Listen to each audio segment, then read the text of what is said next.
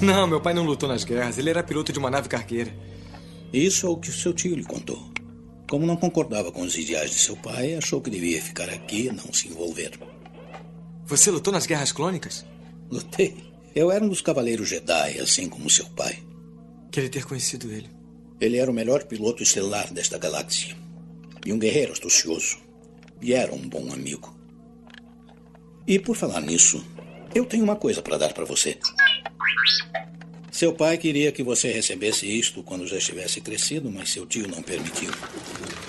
Ele teve medo que você seguisse alguma cruzada idiota e idealista como seu pai fez. O que é isso? O sabre de luz de seu pai. É a arma de um cavaleiro Jedi. É mais jeitosa e certeira que um. Uma arma elegante. Para um mundo mais civilizado. Por mais de mil gerações, os Cavaleiros Jedi foram os guardiães da paz e da justiça na Velha República. Antes da Era das Trevas. Antes do Império. Como meu pai morreu? Um jovem Jedi chamado Darth Vader, que foi meu discípulo até se virar para o mal, ajudou o Império a perseguir e destruir os Cavaleiros Jedi. Ele traiu e matou seu pai. Agora os Jedi estão praticamente extintos. Vader foi atraído pelo lado sombrio da força. Da força? A força é que dá poder aos Jedi. É um campo de energia criado por todos os seres vivos. Ele nos envolve e penetra. É o que mantém a galáxia unida.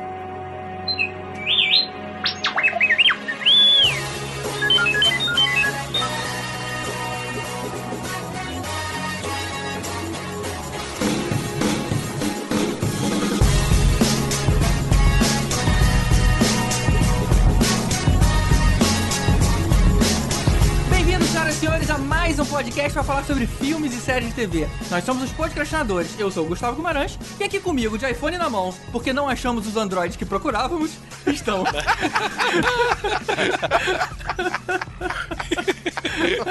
Tibério Velasquez, Leia, who's your daddy? Rodrigo Montalhão. Fala pessoal, aqui é o Rod e existe um outro céu. Ah, não, cara. Caraca, essa, essa é puxada, hein? Essa história é Essa- ótima. Só os fortes entenderão. É, eu, Vécio Parente. É Guerra nas Estrelas e não Uma Nova Esperança. A força tem lado negro e não sombrio. E o Han Solo atirou primeiro. Pronto, falei. E aqui de novo com a gente, Fernando Caruso. Beleza, galera? e Henrique Granado. Fala galera, you will take me to Jabba now. Caramba, já estão as melhores frases foram de hoje. Pô, eu tava esperando alguém depois de mim falar, tipo, pô, era que eu ia fazer. Pior é se o primeiro fizesse isso, já pensou? Tô aqui com o Rod, aí o Rod, aí o Caruso, merda. Jabanã é uma festa em homenagem ao Jabba, assim? Exatamente. É essa mesmo, essa mesmo. Regadazinho, né? Regada Elite Azul. E muito reggae, né? Jabba! It's a love and it. Jabba. Jabba! Vamos lá. Chegamos finalmente ao nosso episódio de número 50, depois de Aê! quase 3 anos ininterruptos de programa. E a gente não teria chegado tão longe se não fosse a sua audiência, o seu feedback e a sua atenção. Faz aquele... "Oh". E pra comemorar esse marco na história do Podcastinadores, a gente escolheu falar do tema predileto de todos nós, Star Wars. Olha só. Star Wars nada. Guerra nas Estrelas. Ora, É francamente. verdade, é verdade. Nesse primeiro programa, a gente vai abordar a trilogia clássica e no próximo, a trilogia que veio depois. Porque agora a gente não pode mais chamar de trilogia nova, já que estão fazendo outras coisas, né? Não, você tá sendo muito educado chamando de a trilogia que veio depois. Tem tantos outros adjetivos, né? Agora ela é a trilogia que veio depois, mas se passa antes. A gente pode chamar de trilogia clássica e aquela merda lá. Vamos pensar o seguinte: a trilogia clássica e a trilogia prequel. De repente tem gente que gosta da trilogia nova, sei lá, né? Ah, Claro. cara, tem seu mérito, tem seu mérito. Mas eu acho que esse programa vai ser um de duas horas e o outro de meia hora, não é isso? Não, rapaz. não, a- não, não vai a ser isso, não. raiva motiva as pessoas a falarem mais. Certo. Tem coisa boa boa, tem coisa boa. Vamos então a esses filmes depois dos e-mails.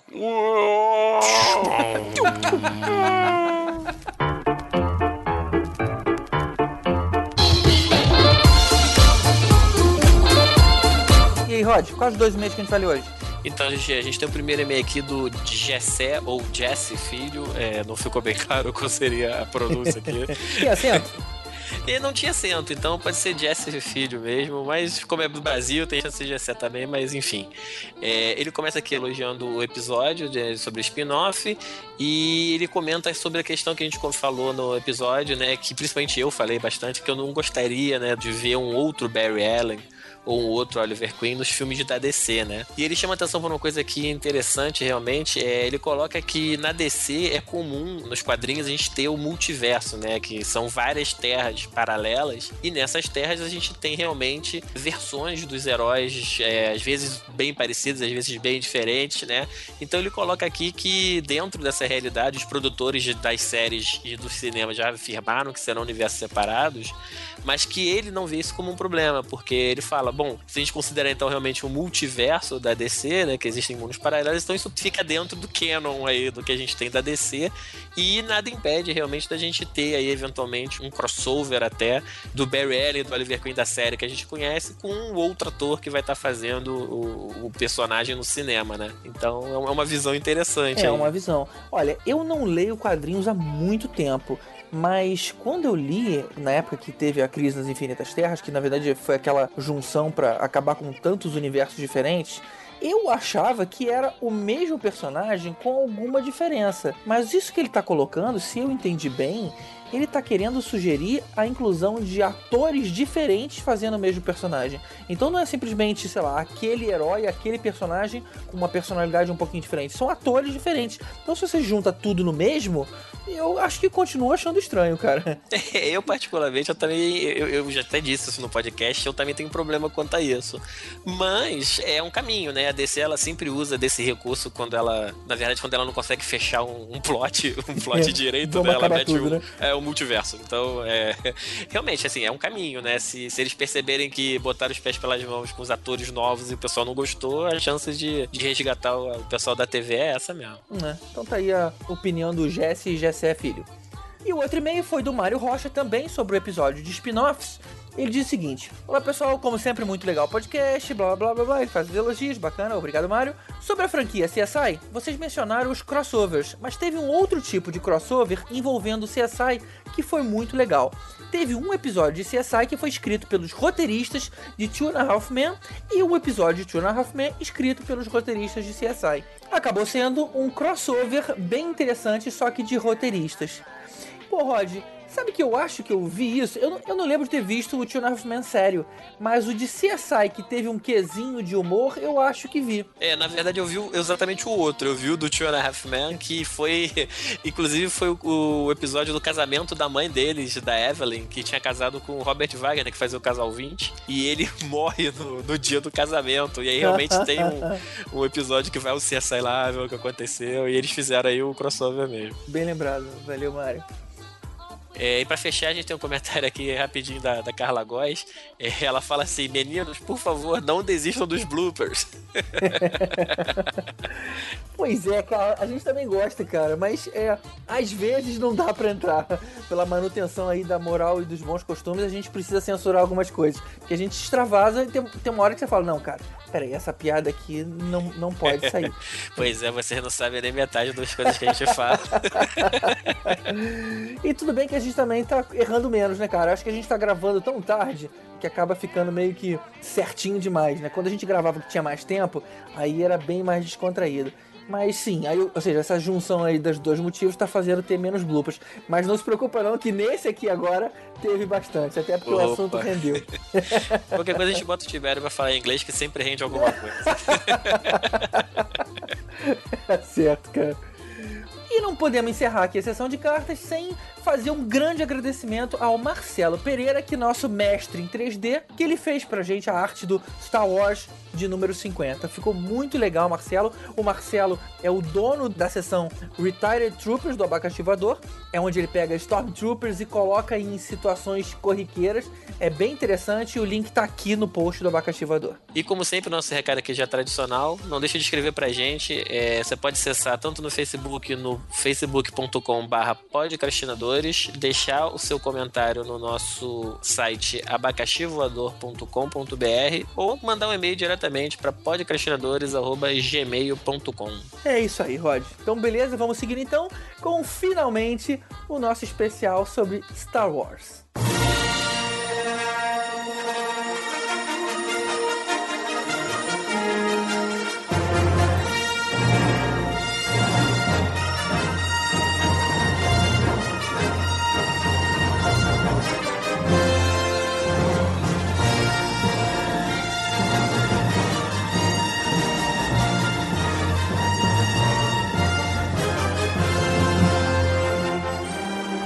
1977 se iniciou a bilionária saga de fantasia espacial e que revolucionou também a forma de ganhar dinheiro com filmes em Hollywood, com uma imensa leva de produtos licenciados pelo mundo todo. E o George Lucas, na negociação inicial com o estúdio, teve esse pensamento visionário e acabou ficando só pra ele com todos os direitos de merchandising de tudo relacionado a Star Wars. Nada mal, hein? E até hoje temos milhares de bonequinhos dos filmes clássicos sendo lançados todos os dias. É, Biel, cara, o cara realmente encheu a burra de dinheiro. Cara, ele ganhou muito mais dinheiro com merchandising do que com bilheteria Ah, sem assim, dúvida. ao longo dos anos. Mas por que você falou fantasia espacial, não é ficção científica? Seria ficção científica se não fosse uma história passada há muito tempo atrás, numa galáxia muito, muito distante. Não, acho que esse... passado, né? Não, mas eu acho que isso não tem nada a ver. Ficção científica não tem a ver com o futuro. Tem filmes de ficção científica steampunk, tem filmes de ficção científica passado na Idade da Pedra. É, eu vejo a ficção científica mais como uma coisa mais pro lado real, né?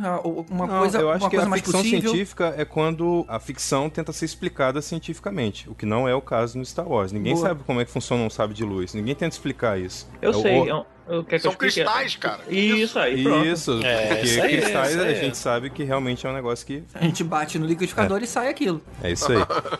e a força também, embora no- na trilogia a gente não é o assunto de hoje, falar trilogia ruim, mas na trilogia ruim eles tentaram transformar. veio depois, a gente fala Isso, veio isso. depois. Aqui não deve ser nomeada, né? Tipo Voldemort.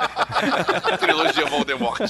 Tri- trilogia Voldemort. É, lá eles tentam explicar meio que cientificamente a coisa do midi-chlória, né? Embora ninguém perguntou nada, é aquela coisa, né?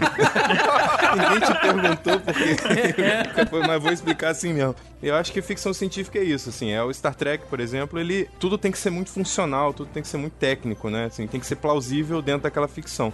E o Star Wars caga pra isso. É tipo Marvel e DC, assim. Ai, que horrível. Nossa. Boa. A DC, ah, os filmes da DC tentam ser meio realistas, os da Marvel tentam cagar pra isso tudo e é só diversão, assim. Mas curioso, porque nos quadrinhos não era assim, né? Mas, mas Não, ok, sim, é assunto pra outro. Outro podcast. Mas então é porque ó, ele tem um pouco esse tom meio de lenda, né? De como se fosse meio. é, Saga, né? Meio. É, aquela história muito jornada, antiga e- que pode ter sido contada de forma diferente. Tudo. Virou uma, virou uma, uma lenda, é exatamente isso. É, e tem, e tem quem espacial. chama, quem chame de faroeste espacial também, né? Porque ele é um filme meio de bang bang e tal, só que com a roupagem espacial também. Sem aquele tufo, né? De. de... passando, voando no é espaço. só o que falta em Tatooine é passar um tufo daquele, né? Foi- Foram trocados Mas, por mas também já vi muita gente fazendo referência a, a filme de samurai também, né? Também. Essas também. são influências que o George Lucas tinha quando escreveu a história. Os filmes do Kurosawa e Faroestes também. Isso, então tem, tem influências Flash disso. Gordon, né? Ao- e Flash Gordon também tem influências disso ao longo da história.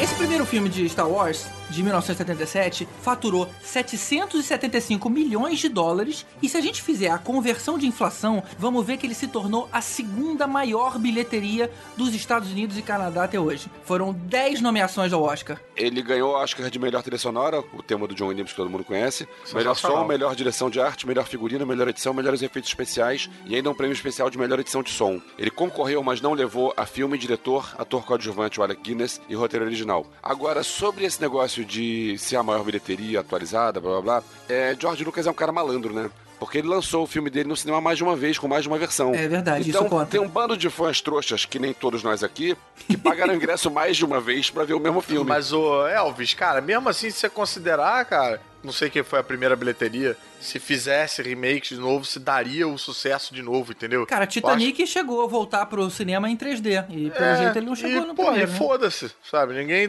tá muito nem aí, entendeu? Acho que Star Wars, eu acho que isso ainda conta ponto a favor de Star Wars, que o fato de você botar de novo no cinema leva a galera Eu de também novo acho, no eu cinema. também Ô, acho. Caruso, eu concordo contigo. É, é legal você ver que, que um filme desses continua. Foi feito nos anos 70 e continua é, é, Atraindo dando gente. assunto até hoje. Total, eu Atraindo fui gente a até hoje. primeira vez nessa primeira repescagem aí, do final de 90. Mas assim, você contar números pra isso é um troço meio malandro. Eu concordo que teria que ser uma das maiores bilheterias da história porque foi um fenômeno e é um fenômeno até hoje. Aham. Agora, ser a segunda maior, assim, é malandragem. Não, e sem contar que ele foi um filme extremamente barato, né? Então, se você pensar na relação custo e ganho, né? É, o custo do filme com, com o sucesso de bilheteria, a porcentagem de lucro que ele teve, eu acho que foi a maior da história. Assim. Alguém sabe quanto ele custou? 11 milhões. milhões de dólares. não. Não, Não 11 foi a maior da história porque tem uns filmes baratinhos de vez em quando que, Que estouram, que né? vendem muito mais. Cara, É, mas eu 11 ouvi milhões falar de que dólares é muito barato. Mas eu ouvi falar É que mesmo, o, a- a- o recorde de proporção era do Massacre da Serra Elétrica, que custou 200 mil dólares.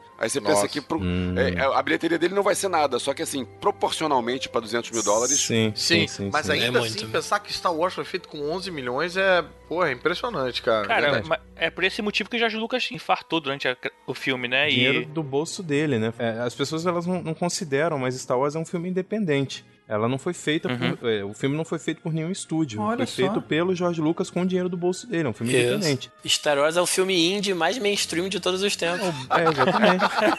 a Fox apenas distribuiu e assim, a duras penas, ninguém queria é, distribuir. Passou Ah, por então ele tinha que ter várias ficado rejeições. com o dinheiro do merchandise, então, né, cara? E ele, e ele usou, ele usou essa manha que ele tinha de fazer filme indie pra depois fazer a trilogia do Indiana Jones. Ai, horrível. É, não, cara. Gente, foi mal, eu tô aqui pra isso, cara.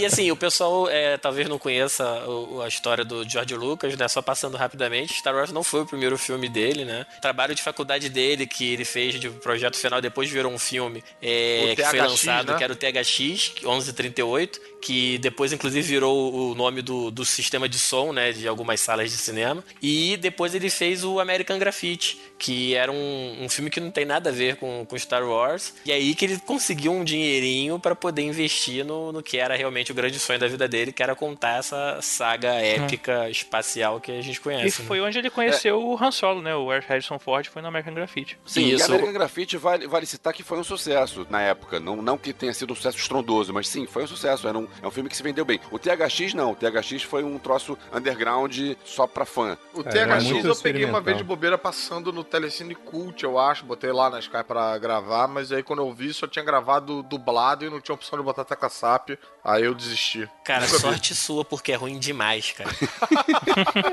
Eu vi há muito tempo atrás. Tem que, né? tem bem que tentar chatinho. contextualizar, né, cara? Assim, é um filme bem anterior a Star Wars, assim, né? me- Meados dos anos 70. Ele é muito inovador em vários aspectos, assim. Só que ele tem que ver como um filme experimental, assim, né? É é uma das bases que ele teve. Ele aprendeu a errar ali, ainda bem, né? Se não tivesse feito THX, ele podia ter errado essa porra toda É Star verdade. Wars.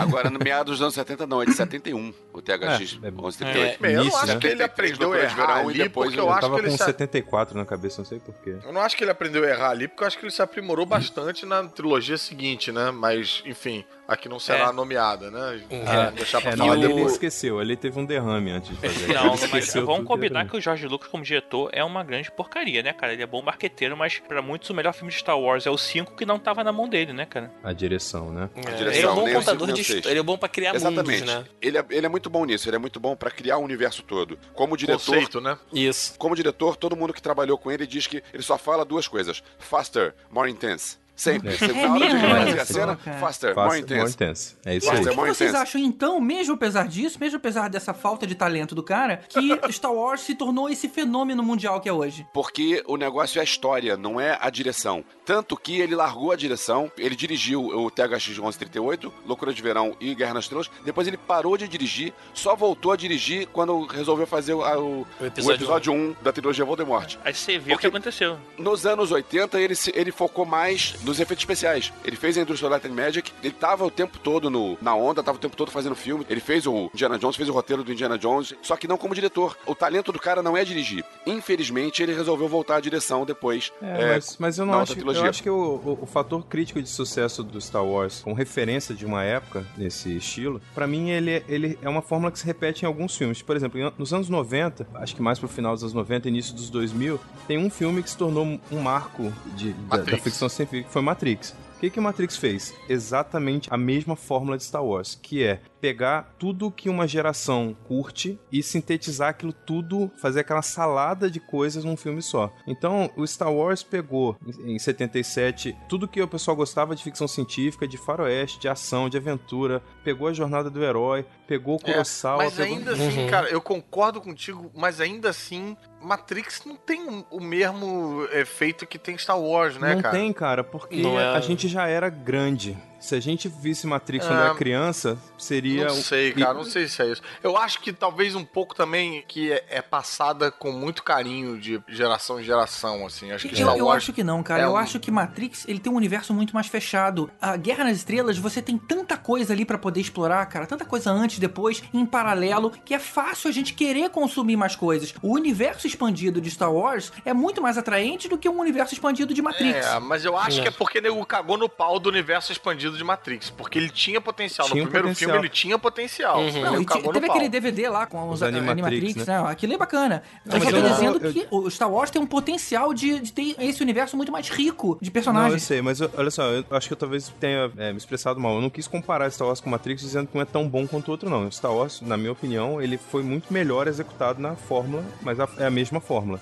Eu só acho que, assim, o, o Matrix ele virou a referência da época. Assim, qual é outro filme de ficção científica na época do Matrix que, destaca, que teve tanto destaque, entendeu? É, não, eu Óbvio- entendi aquela coisa que você falou de misturar o que todo mundo tava, o que Isso. tava meio no Uhum. É inconsciente salada, coletivo, assim, é uma né? salada que meio que traduz uma geração ali, né? Não, e esse filme funciona bem até hoje, né? Você vai ver Matrix hoje e ele funciona Sim. bem, sim. É. Funciona, é Agora, muito bom. É inegável o, o vulto que Star Wars tomou como fenômeno pop, independente de, de ficção, de cinema, ele, ele passou disso, né? Ele virou um ele, ícone, ele, né? Ele é um ícone, ele é um fenômeno pop, né? E nenhum, ninguém, nenhum outro filme, não tem nada que chegue perto, que seja parecido. Qualquer pessoa conhece, conhece os personagens, pelo menos. E isso é uma coisa que eu queria comentar. Eu acho que um, um dos fatores de- do sucesso de Star Wars que se deve é, eu acho que é a figura do Darth Vader, cara. Eu acho que é, os personagens eram carismáticos, todos eles, o Luke, aquela coisa do herói e tal, do Obi-Wan, o mestre, enigmático, os poderes da força e tal. Mas eu acho que a figura do Darth Vader, principalmente na época. Você tem razão, algo- mas eu acho que é muito mais do que isso. É muito mais do que só o Darth Vader. O Darth Vader você reconhece pelo, pelo contorno, mas você também reconhece pelo contorno o R2D2. O sabre de luz já é Yoda. Guerra nas Estrelas. Sim, sim, Aquelas sim. naves Eu me extremamente engraçado. malucas. Eu me lembro de brincar de, de sabre de luz quando eu era criança, sem nunca ter visto Guerra nas Estrelas. Pois é, cara, eles criaram muitos símbolos, Rod. Foi bem colocado isso que você falou. Realmente, Darth Vader, você pensa no Darth Vader, é Guerra nas Estrelas. Só que é muito mais do que isso. George Lucas realmente acertou muito, cara. Você olha a cara do C3PO, ou, ou algum pedacinho, ou uma parte do corpo, você pensa na saga inteira, sabe? Sim, na verdade eles são os personagens, né? Os personagens eram carismáticos de uma forma geral, todos eles. E o vilão, principalmente, que é o cara que chama ser como ele era, eu acho que é aí que foi o, o- o diferencial dele pros outros, entendeu? É, e eu acho que rola um pouco também isso de tudo, de uma certa forma, virar ícone de cultura pop além do cinema. Porque eu, eu tenho uma lembrança clara de quando eu não fazia parte desse universo, assim, de tipo, de saber que uma galera se amarrava, sei que, taranã, e reconhecer as figuras e tal, eu acho que ela gera uma curiosidade, assim, quem nunca viu, de uma certa forma, quer participar, quer saber do que se trata, quer saber o que, que é isso que todo mundo fala sobre, sabe? Star Wars faz- passou a fazer parte da cultura, né? Principalmente nos Estados Unidos, talvez menos aqui, apesar de todos os personagens serem reconhecidos, como o Rod mesmo falou. Mas assim, Star Wars faz parte da cultura. Você não tem um episódio de uma série nos Estados Unidos que não tem uma referência a Star Wars, assim. É né? verdade, E você, é verdade. cara, é, é uma coisa absurda, né? Pois é, aí você imagina, você não saber do que se trata isso, você fica de fora de muita coisa, né? Olha, você pode pegar até mesmo algum elemento que passou muito en passant, assim. Por exemplo, imagina, você sai na rua com uma camisa aonde você tem o contorno, outline de um AT&T, que só apareceu no, no Império Contra-Ataca. Pô, todo mundo sabe, caramba, o cara gosta de Guerra nas Estrelas. E era só um AT&T ali, cara. E a parada virou um símbolo também, como milhões de outras coisas, representativo da saga. AT&T não é uma empresa de comunicação? Sim. É, É, mas é- AT&T, né? É, é diferente. AT, é, ah, É é, um né? AT. Parece AT. Será que tem a É. ver, cara, com a piadinha? Não, não. AT- Não, não, não AT&T da empresa é AT, Sim, é sim, comercial. mas, mas se fala AT&T ou AT&T. É pouquinho, né, a diferença. Não, É. eu acho que se for, for pensar nessas brincadeiras, a gente tem que usar mais os nomes dados na- aos personagens da saga que, que traduzidos para o português são terríveis, né? A maioria deles. Aí sim são brincadeiras, tipo o Conde Doku, a Yamida lá. né? Cara, eu assisti Guerra nas Estrelas pela primeira vez. Na verdade, no cinema eu vi o Império Contra-Ataca. Ou foi o Retorno de Jedi? Foi, foi um dos dois que eu vi no cinema.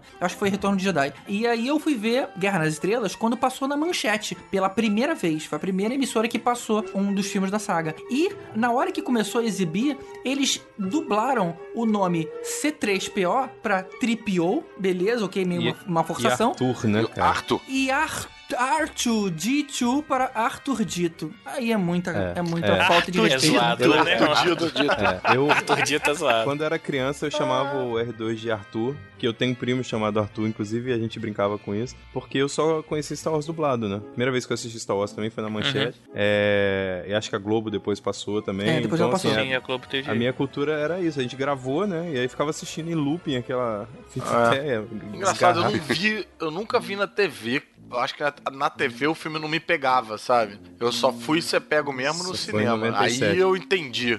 Aí eu entendi qual É foi. porque Ah, é. quando passa na TV, ele passa todo cortado, né? Isso é, É, uma, é. uma Não, mas limitação eu, cre- eu foda. cresci com essa versão cortada e dublada, assim. Foi um choque cultural pra mim, assim, muito grande em 97, a, a Special Edition no cinema. Eu, eu já era muito fã, mas eu virei fã como eu sou hoje, assim. Hoje as pessoas, Ah. quando veem coisa de Star Wars, elas me encaminham, assim. Eu, eu meio que sou o amigo do Star Wars sempre, né? Ô, Rod, já que a gente tá falando de dublagem, você não quer contar a sua historinha da abertura, não? É, então, esse foi, foi uma dessa da leva, né? Na verdade, essa daí foi na dublagem do Retorno de Jedi, quando o Yoda morre e ele. tipo, A última palavra que ele fala, a última frase, né? Tá o Luke com ele, ele fala: Ah, preciso te dizer, existe um outro. Em inglês ele fala: There is another sky. Walker. O Walker ele já fala quase morrendo baixinho. Então, is depois. another Não nem a falar, né, Walker. É. Ele fala um rocker meio, meio E aí a tradução bela nossa mandou na simplesmente Luke, eu preciso te dizer, existe um outro céu. E morre. Cai, né? Tipo, existe um outro céu.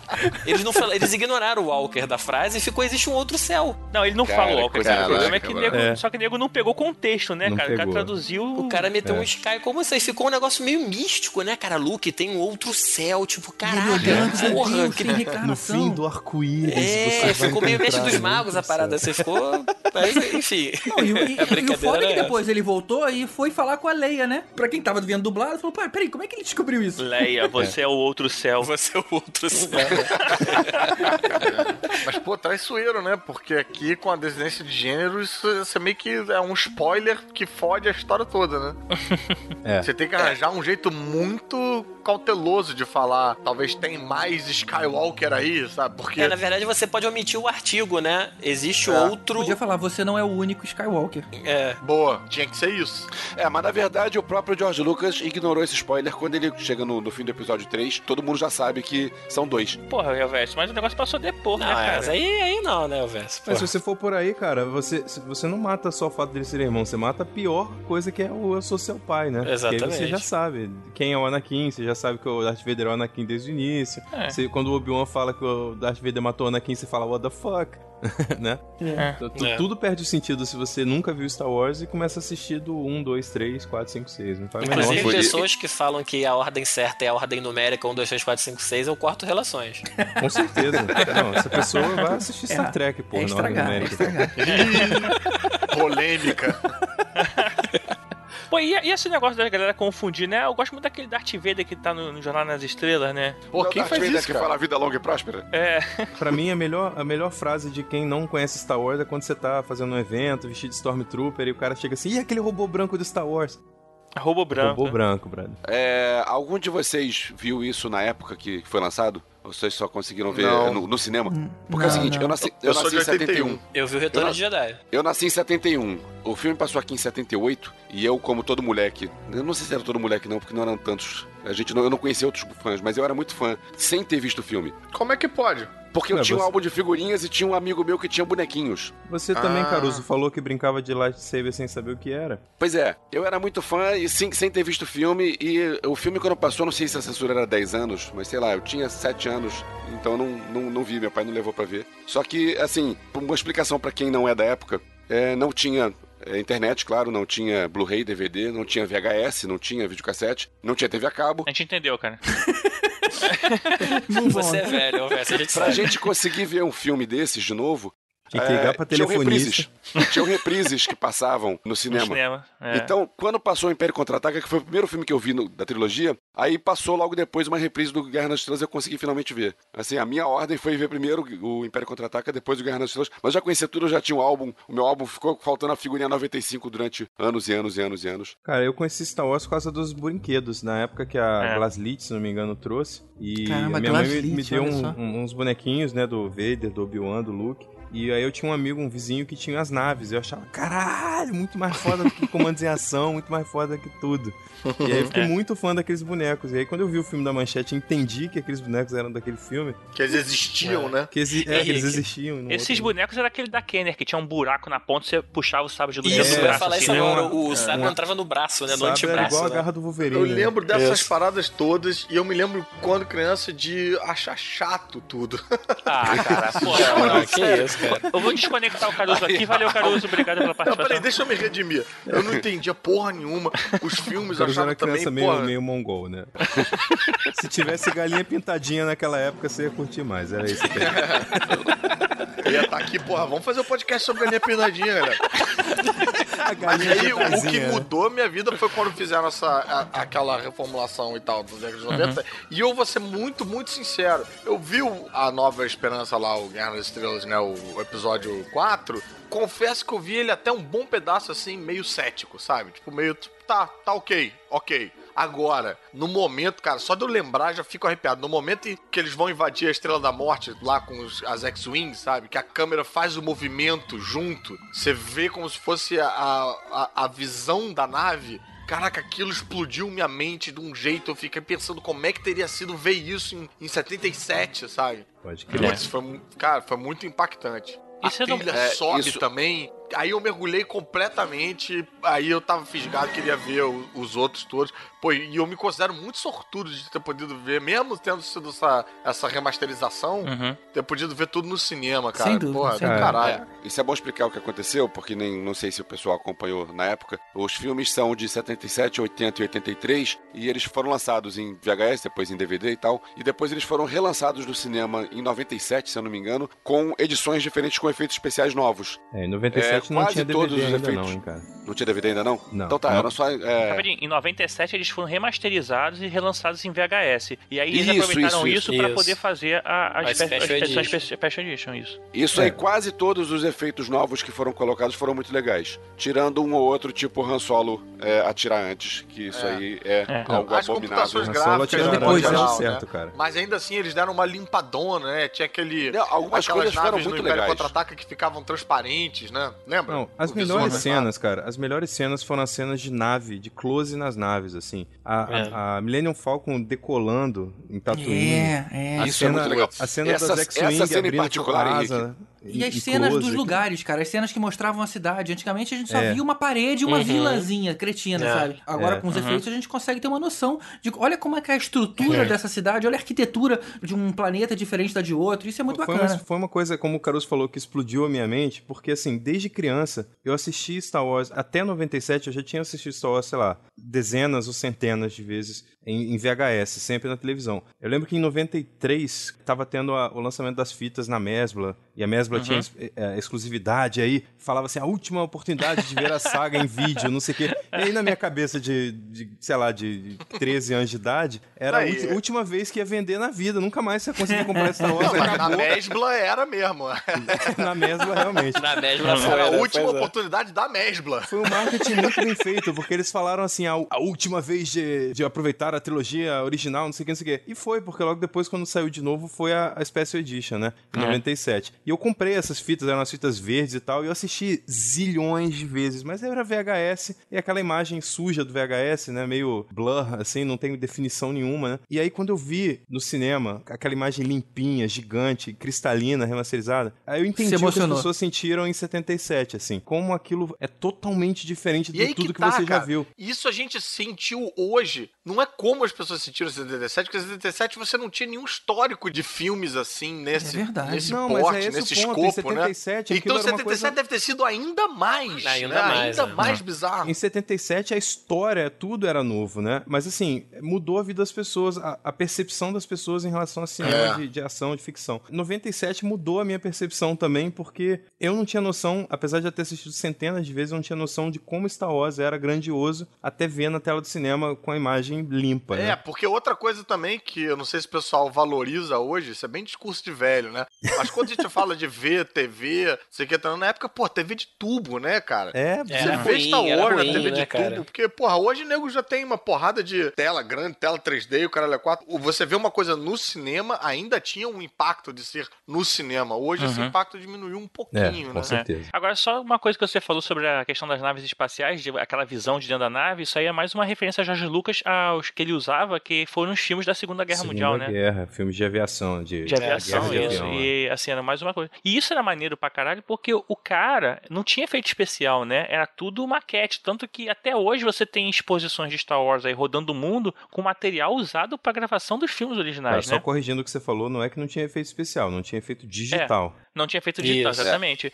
Então, assim, você tinha. Você, pra fazer um fundo, um cenário, você tinha que ter pintura, né? A mão, e Era você encaixava aquilo dentro da. da- Não, eles usavam a criatividade muito mais. Sabe como é que eles Pô. explodiram a, Estrela da Morte? Eles tiveram que filmar de baixo, porque de todas as outras maneiras aparecia o pedacinho caindo. Só que como você tá no espaço, não pode cair. E aí alguém se tocou, cara, vamos colocar lá embaixo. Porque qualquer Aí coisa que pareça que tá os lados, caindo, né? parece que ela tá indo pra longe e não, e não mostrar É. efetivamente caindo. É, Uhum. ou, ou que tá indo em direção à câmera. Aliás, a explosão da Estrela da Morte foi outro efeito que foi melhorado impressionantemente no É. Special Edition, Agora, cara. uma coisa curiosa que tinha nessa época que falava que o filme teve 300 efeitos especiais e o outro, olha só, agora tem 400 efeitos especiais. Hoje em dia é tudo digital, ninguém mais conta. É tudo computador. Mas na época não. Na época que esses filmes foram lançados, você tinha a quantidade de efeitos especiais que tinha no filme. Porque provavelmente você pagava a, o, o, o produtor de efeito especial por efeito, né? Ó, eu tô esperando é. pra pagar 50 efeitos, então o cara dava um jeito de encaixar no roteiro lá 50 efeitos. Hoje em dia é o contrário, hoje em dia o cara exalta quando ele filma sem. Olha, esse filme foi rodado na mão, hein? O cara ali usou efeito prático, que é, hein? Pô. que é, inclusive, o grande trunfo do episódio 7, né? Dessa nova Exatamente. trilogia. O maior agora trunfo tá contar- sendo esse. Contar efeito especial também é, é bem subjetivo, né, cara? Pra mim, se eu botar um anão dentro daquela lata dizer que é um robô, é um efeito especial que rola o filme todo, cara. De repente, esse era um dos, um dos É, um dos 300, 300. 400, sei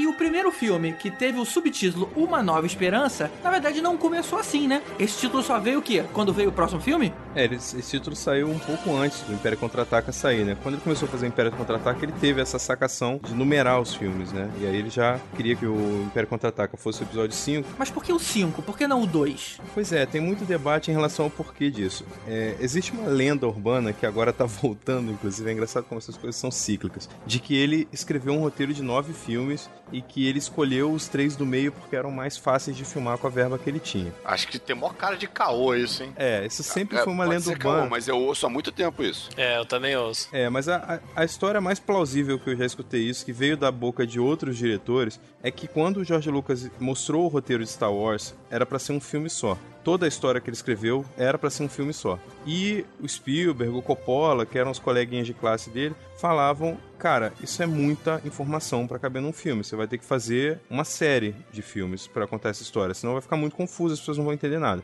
E aí ele pegou lá, só que tinha muita coisa nesse roteiro que os caras criticaram. Falou, cara, isso aqui, nada a ver isso aqui, negócio de midi-chlora. Jar não, Binks. Jar Jar Binks, midi-clora, Mace Windu, que porra é essa?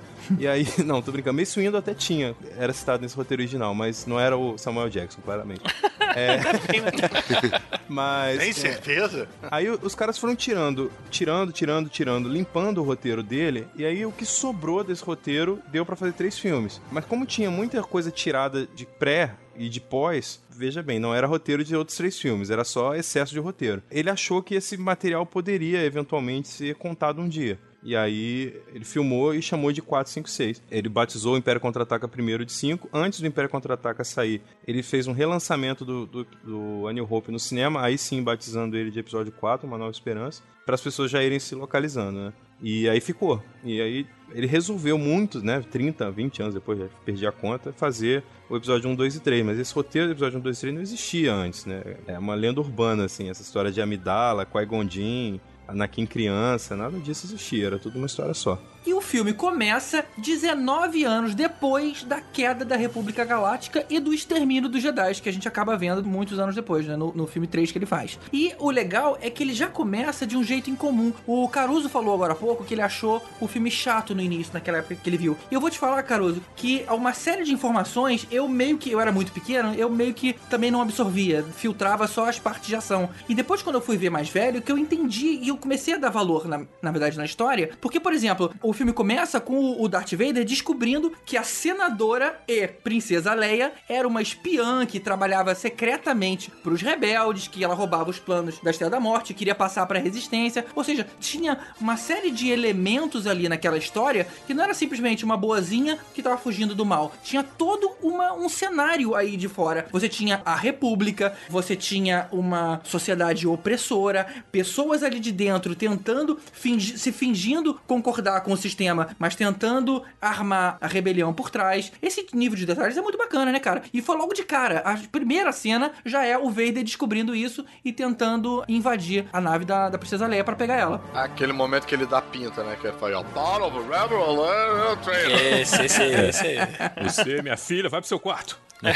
Part of a Rebel meu Alert headphone? Trainer. Você sabe que essa cena aí, ela, o Darth Vader era pra falar mais, né? Porque o ator falou mais coisa, só que quando foi dublado, trocaram a, a voz dele, o James Earl Jones colocou aquela voz que todo mundo conhece, aí o capacete continua se mexendo, como se ele continuasse falando, mas já acabou a fala. É, isso acontece Aliás, algumas isso, vezes, né? Isso é uma coisa muito, muito curiosa, assim, né? O David Prowse, que foi o ator dentro da, da armadura do Vader, ele não sabia que a voz dele seria cortada. Ele ficou sabendo quando ele assistiu o filme que não era a voz dele. Ele Sacanagem. extremamente puto. Você não tem o visual e agora não tem a voz do cara, né? É, o cara simplesmente foi limado do filme, porque não aparece a cara dele. Só apareceria a voz. E a voz foi trocada. É. O cara só fez o gestual do Darth Vader. É muito, ele ficou muito puto. Muito E ele tinha um puto. recalque enorme, né? Que ele assinava como Darth Vader, todo lugar que ele ia, ele assinava como Darth Vader, porque ele era É. Darth Vader e um recalque Era caramba, ele, assim. né? Não era o... É. E é engraçado, né? Porque o Darth Vader, ele na verdade é uma soma de três atores, né? Porque você conhece a cara dele pelo Sebastian Shaw, depois pelo Hayden Christensen, é... mas não vou desconsiderar essa parte. Você conhece o Sebastian Shaw, que é aquele coroa careca do Retorno de Jedi. Você conhece a voz, é muito icônica. A cara dele careca, toda rachada, é muito icônica também. E a- o gestual dele também é muito icônico. Então, cada ator deixou sua marca. Né, ele, ele seria um personagem que, se fosse um ator só fazendo as três coisas, talvez não fosse as três coisas tão icônicas, né? Isso é legal. E, e era um desafio grande, porque era um cara que vo- você não conseguia transmitir emoção, né? Se não fosse o, realmente a parte gestual e a voz bem trabalhada, ficaria uma coisa meio pobre, né? Porque o cara tá com uma máscara, você, ele pode estar puto, pode estar chorando, pode estar feliz, você não tá vendo. Palmas pro Ian. Não, pro Ralph McQuarrie, né, os nomes se confundem. O Ralph McQuarrie que criou o visual do Vader. É, Uhum. Pros artistas que, que desenvolveram. A máscara dele passa muita emoção sem fazer, Uhum. assim, estaticamente, Sim. né? É verdade. Verdade, verdade. Tem E a cenas gente fa- você- comentou né, que uh, uma das influências do George Lucas eram os filmes japoneses, era coisa de samurai. E Isso. a armadura dele, claramente, o capacete, inclusive, claramente é inspirado nas armaduras samurais, né? É, Agora, é, por é. outro lado, as roupas da guarda da princesa não faziam o menor sentido, né? Aquele, aquele capacete é uma grande cabeça pra trás do rosto, sabe? E, e a, e a própria armadura dos Stormtroopers também não serve de nada, né, cara? Eles deveriam ter uma armadura. O cara toma um tiro, cai. Não, eles levam pedra Cara, do olha Zil só- Oxymorphon. Olha só, mas você entende o seguinte: a armadura do Stormtrooper não é uma armadura pra proteger. A armadura serve pra que eles possam é, respirar no espaço, não simplesmente pelo fato de proteção. Ah, é uma isso. prova pra sair na chuva, né? Pra É, exatamente. Cara, eu não sei aonde foi que você viu isso, que é uma roupa Não espacial. interessa, porque... eu estou falando. Bom, porque não é mesmo. ele tem aquele, eles têm aquele estojinho nas costas que deve ser super desconfortável pra sentar, né? Mas pelo menos pode ser um tanque de oxigênio ali. Quando o Luke entra na cela da Leia é, pra salvar que ela olha, fala, ah, você não é muito baixo pra um Stormtrooper, ele tira o capacete assim, não tem nada, não tem nada vedando o, ca- o capacete Não, embaixo. porque né? ali era uma situação que ele podia respirar. Ah, Agora, o Stormtrooper, entendi. como eles estavam. Ele pode estar em vários planetas diferentes, inclusive no espaço, em caso de abertura de um compartimento de whatever. Então, assim, ele, aquilo ali permite ele esteja em ambientes hostis, entendeu? Uhum, Ele só não é uma não, né? armadura Se de uma armadura de astronauta, é isso que você tá dizendo. Isso, Ô, Ô, exatamente. Tibério, é, no Império Contra-Ataca, quando eles saem da Millennium Falcon e estão dentro da barriga lá daquele bicho, nessa cena aí eles não colocam é, nada assim pra proteger o corpo, é só colocar um trocinho pra respirar, é só colocar um snorkel. Sim, mas Tá ali naquele caso é um lugar específico. Os Stormtroopers, eles estão pela galáxia inteira, você não sabe todos os Cara, tipos. não é lugar específico, eles Não entraram de qualquer discutindo maneira. isso, cara. Eu falei a parada esquece, mano. Porra, Eles cara. entraram de qualquer Eu falei- maneira eu falei no, merda, no- chega, no- né? Não, porra, é. Não precisa pisar, né, Fica cara? questionando. Pô, uma parada que tem perto Porra. dessa cena que vocês estão falando aí, cara, que pra mim foi divertido ver é, isso sendo visto pela primeira vez, que pra mim já era, pô, já não tem mais nenhuma novidade, né? Minha mulher não sabia do Stormtrooper que batia com a cabeça Ah, no, é no sempre- batente do É sempre, um, é sempre um desespero de ver cara, alguém ver ela pela vendo primeira aquilo vez. pela primeira vez. Mas não é fácil muito- de reparar, né? Assim, especial. você tem que saber que aquilo acontece. É, eu acho alguém tem que te mandar ver. Pois é, né? mas eu achei que, pô, já todo mundo já sabia já. E quando eu contei pra ela que rolava isso. Entendeu que nunca Caraca, viu ela os filmes pirou, novos de... cara. Tem gente que nunca viu os filmes antigos de Star Wars, vai saber disso. O cara só sabe que o Darth Vader faz aquele sinal que abre os dedos assim no meio e fala. Porra. Tem a orelhuda. Agora, Henrique, você comentou dessa cena na hora que os caras colocam roupa de Stormtrooper pra resgatar lá a Leia. Na verdade, eles distraem os caras, a câmera fica dentro da cela e entram já eles já vestidos de Stormtrooper. Aí eu pensei assim, agora há pouco, né? Caramba, é impossível você colocar aquela roupa em 10 minutinhos, cara. Você fica pelo menos duas Cara, horas pra só- colocar. Já foi a evento vestido com aquilo. É, mas vamos combinar que tem mais coisa impossível no- rolando no filme, né? Cara, não sei, É. mas é, a gente já teve que colocar roupa de Stormtrooper, já teve que passar por isso. É. E vou te falar, É. é. muito ruim de colocar aquela roupa, cara. Agora, é, antes disso acontece uma cena do filme que é quando os droids são mandados pra fora da Tantive, né? Que eles saem naqueles Aham. Pode, olhos. Vamos escape pode, né? É, E, e essa cena, cara, só ela, assim, demorou metade do tempo de produção do filme e, e foi um dos motivos do George Lucas quase ter infartado, né? Ou infartado. Porque ele tava fazendo efeito especial lá na Inglaterra e filmando aqui, ou vice-versa, e filmando lá em Tatooine, lá na Turquia, e filmando não sei aonde, deixou efeitos especiais por conta da galera. Quando ele chegou, na época que já era pra estar 50, 60% tudo terminado, quando ele chegou, os caras só tinham aquela cena pronta de efeito especial. Cacete. Aí ele largou tudo pra lá, foi tomar conta dos efeitos especiais e deixou o filme rolando lá, entendeu? Tanto que no segundo filme, é outro diretor por causa disso. Ele falou: Não, agora o efeito especial é por minha conta e eu vou botar alguém pra dirigir o filme.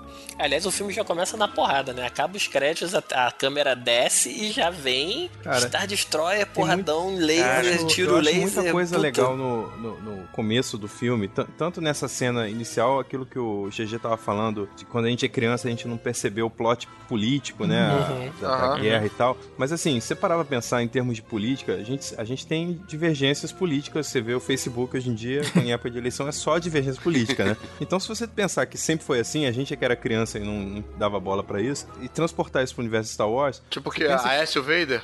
é o Aécio Vader, né? O Vader, ele era o Vader, o Império era o governo atual. Os rebeldes, Isso. os rebeldes eram os petralhas querendo dar o golpe no governo, né? Na- né? Os esquerdistas. Cara, eu acho que você tá indo por um caminho muito Não. tenebroso. esse Não é, cara, assim, não- tudo bem. É. Não vamos, não vamos Cuidado, traduzir pra porque nossa. o lado por- negro, o É. lado negro da força é, é perigoso. A gente não precisa traduzir pra nossa, a gente pode traduzir pra qualquer política é, americana ou qualquer outra Eu acho democracia. que mais do que a política é mais a ditadura, né, cara? Pois é, mas assim, quando você luta contra o governo atual, você é um terrorista, cara. Você é um fora da lei, um terrorista. E o Star Wars é, É, um mas é filme... porque o governo atual, no caso do Star Wars, tá tipo, explodindo o planeta, tá? Não, não tava ainda, cara. Assim, Não tava. é, Tá, não- como não tava ainda? Mas Explode na primeira É, cena. eles terminaram os, os Jedi, cara. Os Jedi, os Jedi. Os Jedi, Os Jedi, cara. porque os Jedi eram ruins. Mas na primeira cena Eram é ou você fala ou exploda o teu planeta. Ainda não, a Estrela da Norte aparece depois, cara. Eu tô dizendo assim, que os anos que antecederam a New Hope foram um governo opressivo, etc e tal, mas não tem nenhum indício ali de que a, a população toda, 100% da população odiava o Império. Você tinha um núcleo que não gostava, que lutava contra. Você vê que o próprio Luke é meio inocente em relação a isso. Não, mas eu vou entrar na academia, eu quero ir pra academia. Tem uma cena excluída que é muito interessante, que o, o Biggs, né, o amigo dele, que, que perde toda a importância esse quando ele é deletado do filme, ele aparece no final, ninguém sabe quem ele é. Mas o Biggs é um, é um amigo do Luke que ele era, era um soldado imperial, entrou na academia, ele volta pra Tatooine e o Luke fica super feliz de ver, pô, tô doido pra entrar pra academia, não sei o quê, só mais um aninho aqui, né, arando o deserto, e o meu tio vai me liberar pra entrar pra academia. Pô, o cara quer entrar pro exército do governo, do império. E aí o Biggs manda real, fala assim, cara, tá rolando umas paradas aí, eu não sei se eu posso falar, mas eu entrei num grupinho, então assim, nem todo mundo sabe que o império é malvado. Assim, o, filme, óbvio, que o filme mostra eles de uma forma muito maniqueísta. O império é o mal, os rebeldes são os, os bons, né, os mocinhos. Mas se você for analisar isso politicamente, é, é um pouco mais complexo, assim. E a gente realmente não se dá conta disso quando é Cara, criança. quantas assim. famílias não eram sustentadas pelo Império, cara? Stormtroopers, engenheiros, É, a moça da limpeza, a tia do café. Porra, Só na Estrela Não, da tá- Morte, brother. Isso, Não, é, agora- isso tá, essa discussão tá naquele filme do Kevin Smith, Kevin o balconista. Que ele Balconista, chega e né? fala assim: é, no Retorno do Jedi, quando eles vão e explodem a Estrela da Morte, a Estrela da Morte estava em construção. Não era ainda uma, um Não era o negócio de guerra. que tava lá, é, né? mas na verdade isso valeu, isso valeu só como piadinha, né? Porque na verdade ela já tava É, operacional. É, mas olha, olha quantos operários eles mataram. Tinha, meta... Aí Não, tinha o muito cara- operário, mas tinha muita gente já. é, Sim, mas, mas no filme aí chega o cara e diz, pois é, porque eu construo, eu, eu faço telhados. Tem o cara então, telhado É, mafioso. ele foi fazer telhado na casa do cara, oferecendo uma grana muito alta, e eu- ele não aceitou, porque era no telhado um cara mafioso. O amigo foi, e aí a polícia apareceu lá, deu um tiroteio, o cara morreu fazendo telhado, por isso que o preço era alto. É, Pois é, então assim, o cara tava lá, o cara tava construindo telhado, o cara tava no- na Estrela da Morte. Cara, mas se você pensar bem, o Luke Skywalker é um dos maiores assassinos da história do cinema. Quando as pessoas que ele não mata Com um com tiro, um né? tiro no final, cara, aquilo ali era um tamanho de uma- um planeta, cara. Assim, é, a Não, Estrela da Morte era muito uma pequena lua. Uma pequena lua. Uma pequena E, lua. pessoal, o Jedi, cara, assim, a gente vai começar a ver que Jedi, quando o cara se torna Jedi, ele vira um 7-1 na hora. Jedi, todo Jedi é mentiroso. Essa né? era Mas outra assim, coisa que eu ia falar sobre o começo do filme. Obi-Wan, ele distorce toda a verdade pra tirar o Luke da família dele. Novinho, você que tá no grau, chega aí. eu já não tenho mais. eu já O que não que tenho ele mais queria? como. É, o que, que você quer, novinho? Ele não tinha como ir, o próprio Obi-Wan, fazer porra nenhuma, ele tava velho, né? Então, Uhum. esse garoto aí, Skywalker, que eu escondi esse tempo todo. Vamos, vamos Quer dar dizer um... que o filme, o filme todo é uma carona. É, exatamente. É, um- é o, é o American Graffiti versão Na verdade, eu diria, eu diria o seguinte: existe uma premissa única que você tem que aceitar pra que toda a história de toda a saga funcione, que é não existe rede de dados no universo. Então, ou seja, a Internet, mulher né? grava uma informação e ela tem que ser passada na mão. E assim vai. Todos, sempre você tem ah, os planos precisam chegar em alguém, ou eu preciso levar essa informação a algum lugar. Tipo assim, não tem e-mail, ou não tem uma rede, não tem um Não, mas- Wi-Fi intergaláctico. Vai ver, tinha uma rede, mas era 3G, né? Era da TIM, aí não funcionava. E talvez seja uma coisa Não, normal tem- que a rede seja dentro do próprio planeta. Ela Você não tem, funcione de um você planeta tem para outro. duas boas explicações pra segurar isso aí. A primeira é que a, a técnica é que em 77 não existia É, claro. isso no mundo. E o Jorge Lucas não foi visionário o suficiente pra imaginar que um dia existiria, assim, né? É, mas também a série não se passa no futuro, se passa no passado. Também, então ainda não tinha internet, realmente. Mas uma explicação dentro da saga é que essa rede, quem, quem controla a informação é o governo. Então o governo ele pode é, interceptar qualquer dado, qualquer mensagem. Você podia estar tudo grampeado, né? Se você vai mandar um e-mail com um manual de como fazer uma bomba para explodir os Estados Unidos, com certeza o FBI vai chegar aqui e vai perguntar que porra é essa. É a mesma coisa. Ih, então melhor Ô, pagar Henrique. aquela porra lá. Henrique, Sim. o que você acha da teoria que fala que o Obi-Wan foi quem matou o, Não. os tios do Luke? Olha, a gente tem, eu e mais dois amigos já fizemos até uma palestra isso, sobre cara? isso. Na moral, De vocês que- estão destruindo o filme pra mim, O cara. Obi-Wan, De que Cara. o Obi-Wan é o grande vilão por trás de Pois é. tudo. Ele é o grande Qual, qual é o vilão. nome deles, hein? É Beru e. É, tia Beru e, Owen. e tio Owen. É, Beru e Owen. Eu, Porque, eu tirei foto com o tio Owen, sabia? Numa convenção de San Diego. Olha ele aí. tava lá, bicho, porra, abandonadinho, deu mó dó, cara. Não tinha ninguém ali em volta ali. Também, numa cara. cabine, tipo, de- numa, numa mesinha dizendo, eu sou o tio Owen, aí Mas, com uma foto mas e tal. era um coroa ou era tipo um esqueletinho queimado? É, assim? porque eu ia falar É. isso, que eu tirei foto com o esqueleto uma vez e falando que era o tio Owen. Não, como assim? Era, co- era um coroazaço, assim, coroaço. Ah, é? Claro, já era coroa na época do filme, né? Mas rola isso, cara, porque é muito conveniente, né? o- os caras morrerem queimados, assim, sendo que Stormtrooper não tem lança-chamas, não tem bomba, né? Assim, é, é, é blaster, né? E o Ob- Obi-Wan ainda veio com o caô de Ah, esses tiros estão muito precisos para o povo da areia. Foi o Stormtrooper. Desde quando o Stormtrooper tem tiro preciso? Cara, eles Pô, nunca gente passa- acertaram um tiro, Nunca né? se- Na pois saga. é.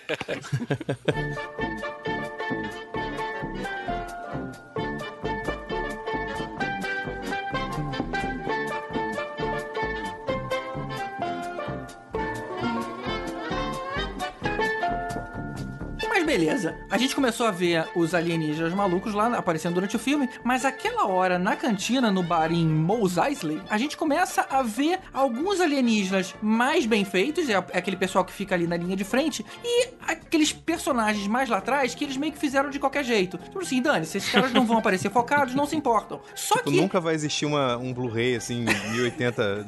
Ninguém nunca vai notar Cara, esses caras no Aí a gente vê hoje em dia. Caramba, parece um Teletubby, cara. Puta. Tem. É, tem É o uns que vilão são do Power. Ranger, né, Não, cara? e tem um cara vestido de astronauta mesmo, né, Vários cara? foram substituídos na, na edição especial de 97 por isso, inclusive, Pelo né? menos. Eles- Mas, o- eles- mas o elefantinho azul fofinho continua. Continua, cara. Vocês já viram o Robot Chicken que dá uma parodiada nessa cena aí? Que o, o Obi-Wan puxa um lightsaber e corta a mão do maluco, sabe? Não É. vi isso, não. Aí eles botaram legenda no discurso do outro fantástico. cara que não fala. Puta, é engraçado pra caralho, que o cara tá só falando na moral, tá numa boa. O cara falou, ok, tipo- beleza. E aí o amigo fica traduzindo errado. Ele falou que não gosta Não tem nada disso. Aí o cara não falei nada disso, cara. Ai, que Ele é um matador. Não, eu sou arquiteto, não faço nada. E aí quem se fode é o outro cara. Ele perde o braço, né? Aí depois vai ele na- na- no escritório dele. É, cara, infelizmente a gente vai ter que demitir porque cortaram a sua mão boa, né? Sua mão de desenhar e tal. Não, mostra um desenho dele feito com a mão contrária, tipo um desenho de criança, assim, na casinha.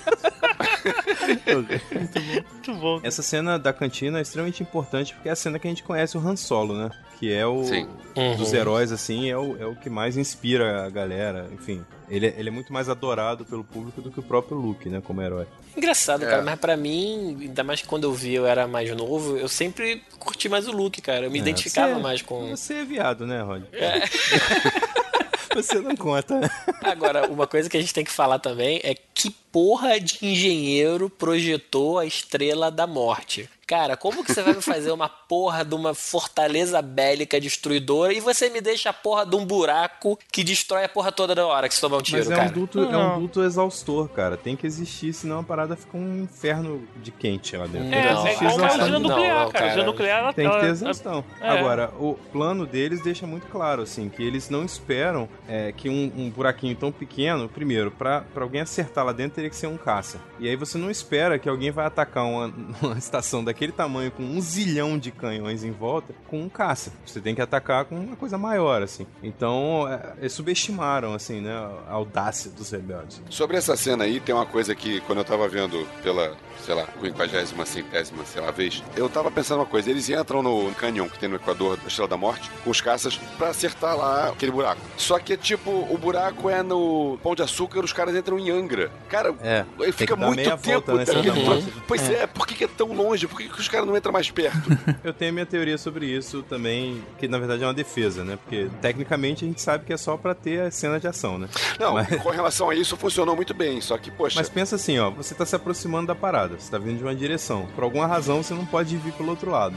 O buraco tá lá do outro lado, você tem que dar a volta no negócio, cheio de canhão. Você vai fazer o quê? Você vai entrar na trincheira onde o canhão não te pega, né? É a forma que você tem de dar a volta pro outro lado. É, agora, se é pra ser chato, teve uma parte que me incomodou um pouco antes. Sabe aquela hora que a Millennium Millennium Falcon chega aparentemente vazia na Estrela da Morte e os caras estão escondidos ali na área de contrabando do Han Solo, se você for pensar que assim que lançaram, logo no início do filme, quando os droids estavam dentro da, da, daquela cápsula que eles saíram com a mensagem da Leia, logo os caras na, na área de controle falam o seguinte: olha, não precisa atirar não porque aquela nave tá vazia. Eu tô detectando que não tem nenhuma forma de vida lá dentro. Então, ou seja, se eles têm esse tipo de tecnologia, como é que eles não checaram que tinha uma nave chegando, que não era nem deles, não era nem módulo eh, isolado, era uma nave mesmo, e não usaram ele pra falar: peraí, tem gente escondido sim, mas tem gente aqui embaixo desse chão. Não, não, mas olha só, eles estavam sendo puxados pela Estrela da Morte, né? Na verdade, eles estavam sendo puxados pelo raio do Isso. trator, e aí tinha gente lá dentro. E aí, quando chega lá, eles veem a nave tá vazia. E fala, pô, beleza, o nego fugiu no escape pod qualquer, e a gente não viu. Ah, tá. o nego saiu pela,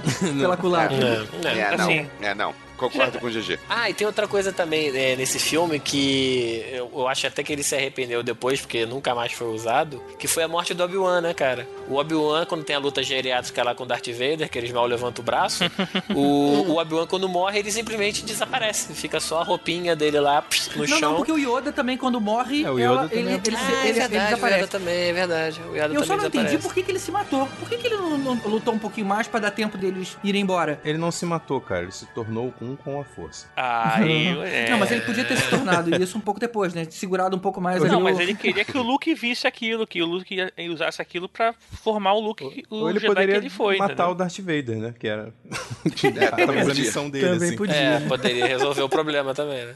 Cara, Não, ele é tão eles- causeiro, né? Que ele chega pro Darth Vader. E isso, ao mesmo tempo, é, é o que mais me encanta no Star Wars, assim. É o blefe. Tudo em Star Wars é blefe, porque você não tinha como fazer o efeito especial suficiente pra pra mostrar o blefe se era real ou não. Então tudo é blefe. Quando o cara fala assim, o Darth Vader fala pro Imperial, não se orgulhe tanto desse poderio militar que você tem nas mãos. O poder, olha, atenção dessa frase. O poder de destruir um planeta não é nada comparado ao poder da força. Então, peraí. Vamos pensar no que é o poder de explodir um planeta. Foi meio exagero. Agora vamos pensar que isso não é nada próximo do poder da força. Quando é que a gente viu o poder da força ser mais poderoso que o da Estrela da Morte, assim? Quando é, É, que não- alguém apertou a mão e um planeta explodiu? Nunca, Ué, cara. não Force Unleashed, o nego derruba a nave, cara. Pô, É, no Force Unleashed, o cara Unleashed. quase tem uma hemorroida tentando segurar um Star Destroyer que tá caindo. É que ele é fraco, né? Ah, mas vai ver o que ele quis dizer, o poder da força como um todo, que rege É, é o possível. universo. a gente pode blá, aceitar blá, blá. essa informação. Pois é, aí, aí ele manda essa de novo nesse duelo. Ele fala assim: Não, Darth Vader, se você me matar agora, eu vou me tornar muito mais poderoso do que você pode imaginar. Ou seja, vou virar um fantasma. Vou virar fantasminha cagada.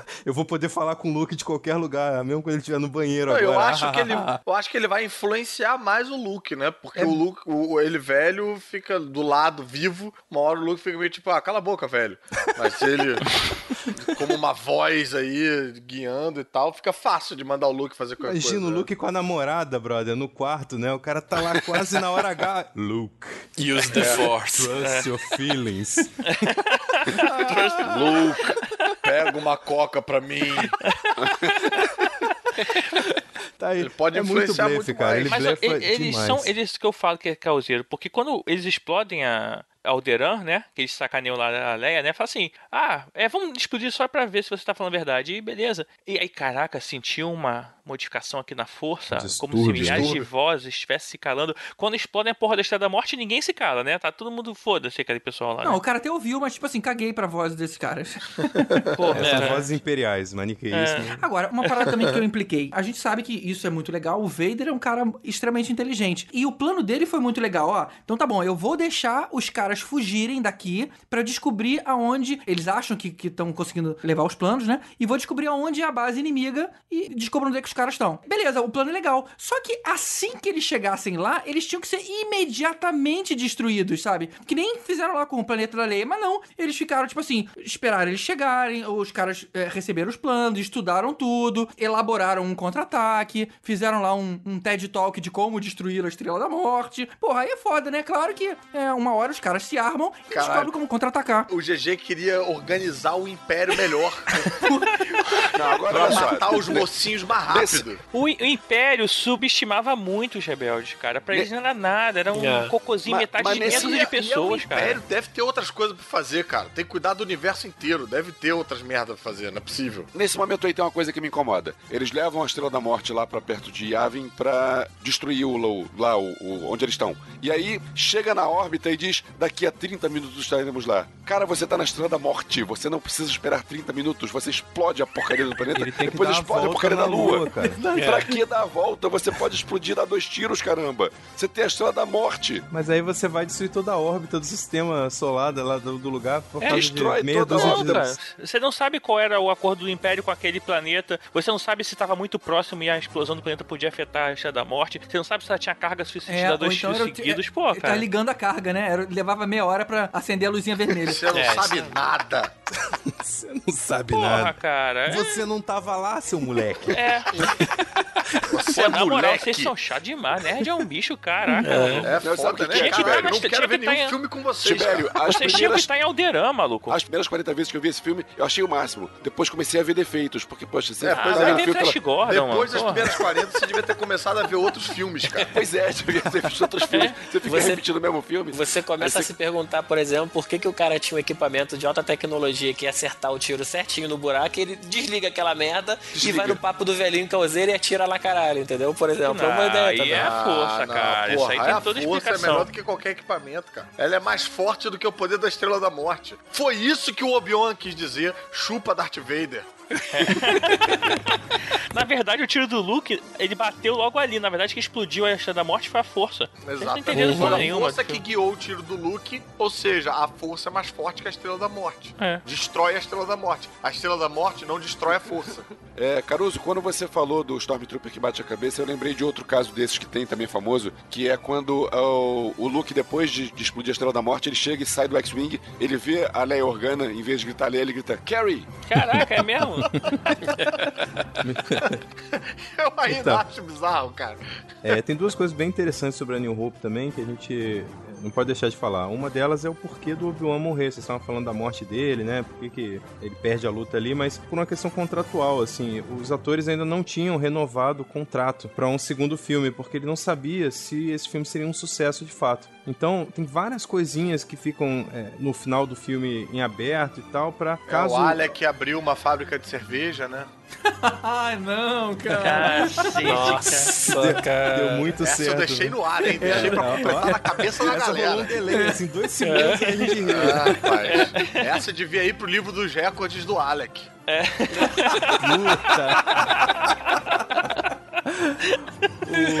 O, o Alec, o Alec Records, ele.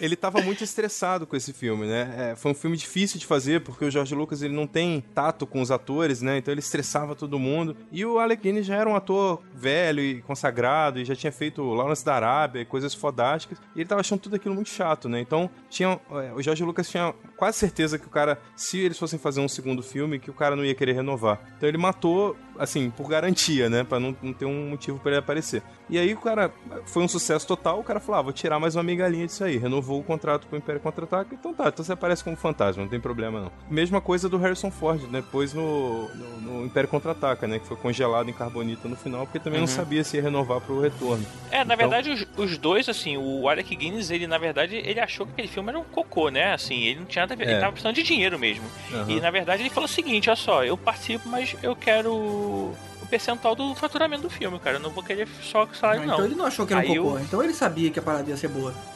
Não, Não, sabia, cara, não, mas. ele não tinha o que foi um- fazer, Foi um assim. chute Mas muito bem achou- dado, cara. É, como o orçamento era 11 milhões, né? Ele imaginou que eventualmente tinha chance dele ganhar mais dinheiro com participação no. E o, e o Harrison Ford foi a mesma coisa. O Harrison Ford, na verdade, ele só voltou porque o George Lucas prometeu que ia transformar o Han Solo num herói, né? Porque ele também achava que o- aquela questão daquele ser meio um anti-herói, porque na verdade ele sai, ele, no primeiro filme ele sai meio, ah, tipo, a foda, só quero meu dinheiro, eu vou embora e tal. E depois ele volta, mas ele é um anti-herói ali, né? Depois ele falou, não, vamos transformar o Han Solo num personagem bom, fica aí sim, não vai embora não, fica com a galera Não, mas aí, tá? ele é um herói sim no final do filme, cara. Tanto é que ele ganha medalha, mas o Chewbacca não ganha. cara. Ah, Isso é- cara, isso é Que muito vacilo, vacilo. Isso é? É, mas aí foi vacilo. preconceito com os animais, cara. Botar o. Chewbacca no altar, então não botasse o Chewbacca no, junto do lado, né, cara, na Mas cerimônia. ele ganhou, é porque não tem esse aumento, ele ganhou uma ração especial. cara.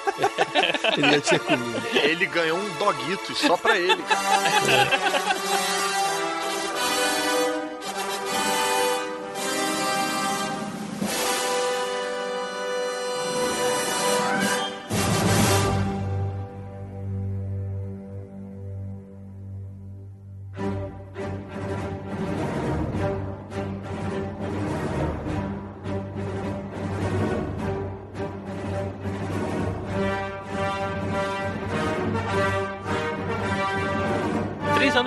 de Star Wars, ou Guerra nas Estrelas, pra galera aí mais antiga, né, vamos assim dizer, Star Wars tá voltando ao cinema aí, bombando. A expectativa absurda com a continuação do, daquele filme lá de 77. E agora George Lucas, depois de ter infartado pelo estresse da galera fazendo o episódio 4, ele resolve que vai tomar conta só de efeitos especiais e chama um diretor de verdade, que é o Ivan Kashan, Irving Kershner. Diretor de verdade. Ivan Kashner, para tomar conta do filme. E aí, na verdade, inclusive, o tiro meio que sai pela culatra porque o cara já é um puta diretor e quer que todo mundo faça tudo certinho e repete a cena de luta e deixa Jedi segurar sabre com uma mão só e aí por aí vai. Essa postura do George Lucas de ter passado a cadeira de diretor adiante foi uma postura muito sábia, na minha opinião. Ele fez isso também no, no filme seguinte, que foi dirigido pelo Richard Marquand, porque ele pegou um diretor de aluguel, né? Na verdade, o Irving Kershner não é, não tem um nome assim tão, tão famoso, tanto que o cara depois dirigiu Robocop 2, que é esquecível, e antes ele tinha feito Os Olhos de Laura Mars. Então, assim, não é um, um grande diretor, mas é um cara que sabe lidar com atores. Então, ele não precisava. O George Lucas não tinha esse negócio de ficar de novo no Faster, More Intense. Então, vamos pegar um cara pra, pra ser o, o, o cara lá que vai ficar eh, cuidando dos atores enquanto eu cuido do que eu gosto, que é cuidar do meu universo que eu criei e dos efeitos especiais que eu quero fazer. Então, foi, foi uma ideia muito sábia que ele deveria ter repetido na trilogia Voldemort, mas não foi. Será que a gente vai conseguir fazer pegar esse negócio de trilogia Voldemort? Será que é bombar na internet, né, cara? Não, e é, é- é legal falar também do Império que teve roteiro do Lawrence Kasdan, né? Então, Isso, isso, ne- isso. Mesmo o, o- o roteiro, o Jorge Lucas deixou um pouco de lado, apesar de tá, tá- a história continuar sendo dele. E o bacana é que o Lawrence Kasdan tá no roteiro do episódio 7 também. Isso é uma outra coisa que tá me dando muita esperança pra esse filme. Isso é bacana, isso Né? é bacana. Pra quem não sabe, é o cara que escreveu o roteiro do Caçadores da Arca Perdida. Opa. É, então. é. Pois é. Falando em roteiro, essa era outra coisa também que eu ficava viajando pensando como é que era o impacto desse filme pra galera na época, porque até umas coisas que a gente agora já acha mais, mais simples, nem pensa muito nisso, mas pô, o Yoda, cara. O Yoda, todo mundo sabe quem é o Yoda. Mas você imagina nego vendo naquela época, porra, parece uma porra de um Muppet verde brigando com o R2D2 que nem um imbecil, aí você descobre Com que a voz esse da Miss Pig. é, e aí você descobre que esse é que é o fodão dos Jedi. Caralho, isso deve ter sido um momento foda também. É verdade. O que é legal é. a gente saber que naquela cena toda o R2 já sabia de tudo. E o R2 não falou quem era. Tava só de sacanagem. Só de Porque sacanagem. se ele falasse assim, ninguém entender porra nenhuma. Não, É, o Luke não, entende, O Luke né, entende. É isso aqui é bizarro, né? O C3PO entender, ainda vai, mas o Luke entendi. E O o Luke não entende, mesmo. não. O Luke ele tinha um computador, um computadorzinho, uma telinha na X-Wing que traduzia os aí. dele. É. De vez em quando aparecia, Ah, inclusive, é, escrito na telinha. Quando ele tá fora Mas da X-Wing R2 que o R2 fala, ele só balança a cabeça, tipo assim, tá bom, senta lá, Cláudia, É, né? mas o R2D2 também ele é um robô, né? Ele tá meio que pouco se fudendo pra essas espécies vivas aí. Vocês que se entendam. Fode. Me dá aqui minha comida. Agora, Ele o- não foi programado pra ter essa personalidade de caguetar e de, tipo, X9. entender a história. Não, ele foi desenvolvido pra resolver problema. Pois é, Né? tua torradeira sabe muito da tua vida. Ela conta pras pessoas. Não conta. Ela entrega a torrada, é o que ela faz. Agora, o, o legal do, do Império é você ver como que a, a diferença absurda de grandiosidade de um filme pro outro, né? Primeiro que o cara tinha muito mais grana, e segundo, como que ele expande realmente o universo de Star Wars, né? No primeiro a gente basicamente viu o Tatooine, viu de longe só explodindo o Alderan, É. e o resto Um é era verão, cenário, né? Era, era coisa é inverno. fechada, né? E nesse não, nesse a gente tem de cara, a gente tem três planetas diferentes logo de cara, a gente tem Hoth, tem Dagobah, tem Bespin, é, aumentou muito, né? A gente tem novas unidades de batalha, tem os AT-AT, tem um monte de coisa que a grandiosidade do filme, né? Ficou realmente uma saga interplanetária, Não, né? grandiosidade é aquele Star Destroyer, como era o nome dele? Ah, o Executor. Cara, É, aquilo sim. ali... É executor, né? O Executor. Executor. Executor. Ah. Cara, a primeira cena que você vê de Star Wars na vida é aquela nave gigante cobrindo a tela no início do New Hope. Você já acha, caralho, Star Destroyer é a maior coisa que eu já vi na minha vida. De repente, você vê vários Star Destroyers passando e uma sombra cobrindo ele. muito E uma Aquilo é muito maior? Meu irmão, essa porra aí deve dar um tiro de destruição da morte, não é possível. É, só que ele é bem menor, Pô, porque tem uma cena que ele cai na estrela da morte, você É, vê, é, né? Aqueles AT&T, eu acho muito maneiro essa parada, cara. É. Eu fui, sei lá, ano passado pra Disney e tem aquele Star Tours, que é um brinquedo que o nego deu uma, uma ressuscitada, que é velhão e tal, né? Tá- Agora tá mais maneiro, mas na frente tem um, Tem. um AT&T. É, cara, um ele é muito foda, É muito cara. maneiro, é né? muito É foda. nem um pouco prático, assim, É, em isso falar, termos bélicos, mas, Usar pata é sacanagem, né, cara? mas É um muito bom. camelo, né? Um camelo gigante. Né? Ele só é mais prático um pouco do que o ATST, assim, né? Que tem duas patas só e qualquer coisa que desequilibra cai.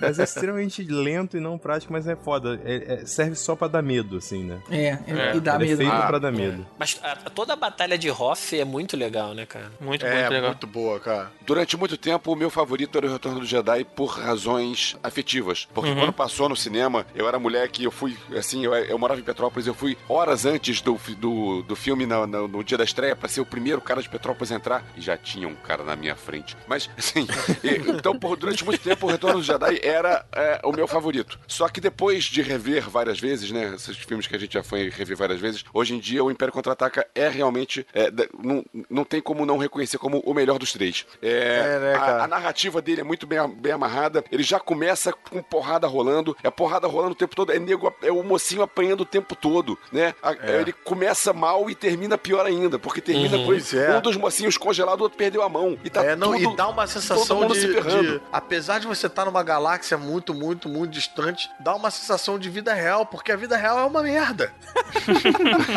Mas, mas essa, essa batalha inicial, cara, realmente, ela dá um choque, né? Você não esperava aquele nível de ação no início do filme. A gente viu isso acontecendo no outro filme ao longo do filme. Mas já começar com o Império, já, já localizou a base rebelde ali. E aí aquela nave do Vader pousando. Ai, cara, inclusive, isso tinha uma parada que me incomodou muito. A nave do Vader pousa, aí ele sai da nave e a gente vê a música do John Williams em cima, né? Tam, tam, tam. Aquela presença do cara andando e os rebeldes fugindo. Caramba, os caras chegaram, vamos, vamos sair correndo. E aí fica rolando um joguinho de câmera mostrando o Vader andando e a galera correndo. Vader andando, galera correndo. Vader andando, correndo, andando, correndo. Aí é lógico que na hora que ele chega, os caras foram embora, né? Falei, porra. tipo o Jason, ele é o ele, Cara, ele, não Pois anda é, cara, mas, mas tipo as assim, se ele correm. tivesse. Cara, o GG torcendo muito pros vilões, cara. Que pariu, cara. Você teve o maior trabalho pra localizar. Corre, Vader, você- mata eles, vai! Você chega lá, cara, eu acredito em O você. GG, ele gostou do episódio 3 que o Anakin mata a criança, cara. Ah, É, não, é, cara, é, cara. Mas precisava ter dado essa andada Thug Life? Cara, mas ele é. É, mas é, só faltava para explodir atrás dele assim, né? Porra, na hora que o cara chega, todo mundo acabou de sair, bem feito. Porra, né? ele é o Darth Vader motherfucker, Thug cara. Vader. Cara, GG, você ainda não entendeu a parte em que o Império realmente subestima os rebeldes. Assim, É né? tipo, eles estavam cagando pra aquele monte de Tipo, formiguinha cara, vocês não correndo tem como loucamente. correr, a gente tá com a TST aqui na porta, você vai correr pra onde? Porra, tava na hora deles aprenderem a lição, né, cara? É, é. Mas eles vão aprender lá pro final do, do terceiro filme. Ou não. Não, é, uma coisa que poderia ter posto o filme a perder foi que nessa época das gravações o Mark Hamill sofreu um acidente, né? E eles tiveram Era que isso encaixar o acidente dele no filme de alguma forma, né? Eles tiveram que criar uma cena específica pra justificar aquela cicatriz na cara dele. É, né? o, É. o rosto dele ficou todo estranho, né? Todo Você sabe qual foi o deformado. acidente? Eu só soube que existiu um acidente, mas nunca soube o que, Foi um acidente de carro, né? Um não foi? acidente de carro, é. E aí botaram a cena com o Wampa, né? É, aquela cena do Wampa que ele. Por isso que eu Aliás- sempre achei aquela maquiagem muito boa, cara. Não era maquiagem. Não era maquiagem. E aliás, essa cena do Ampa, ela melhorou assim, mil por cento na É, versão eles, também, especial, né? eles também aproveitaram que aquele Ampa tinha perdido o braço também. Eles precisaram criar uma cena que justificava ele ter perdido o braço.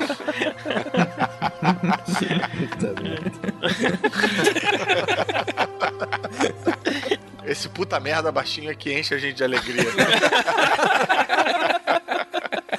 Bom, mas aí a gente vê o Luke conhecendo o Yoda pela primeira vez. O que eu achei um pouco estranho nesse momento dele, dele conhecer é que o Yoda, não que ele parece um Gremlin, dane-se, whatever, né? Eu já deixei passar. Não, não Você já, parecia porque você já não passou tinha, pela né? cantina de É. Mos Eisley, cara. é, exatamente. Já par- parei com isso. é, mas o problema é o seguinte: a atitude do Yoda, ele tava muito mais pra uma criancinha do que pra um sábio. Você vê que ele chegava ali mexendo em tudo, fazendo piadinha, sei lá, dando uma de, de caráter engraçadinho testando. ali. E Ele tava zoando.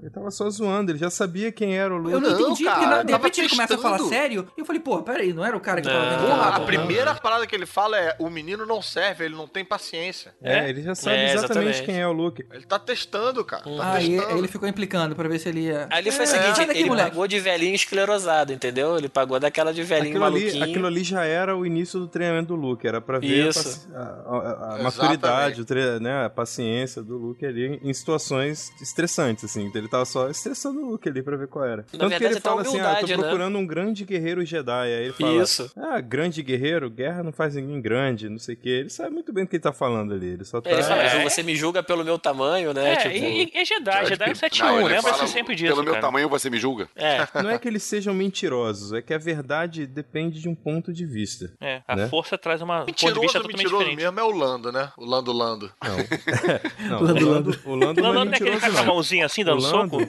o Lando é o cara mais honesto. O cara é tão honesto que ele dá em cima da Princesa Leia na frente do Han Solo. Ele, é- ele, ele não se dá nem o trabalho de fazer pelas costas, ele faz na frente do Han Outra parada que nego fez também no Robo Chicken, que é muito engraçado, que eh, tem aquela cena quando o Lando trai eles, né? E nego chega na parada, tá o Darth Vader numa mesa e tal, né? Jantando, né? Jantando, né? Nego fez no Robo Chicken, tipo, esse jantar acontecendo tempo, como se fosse tempo real.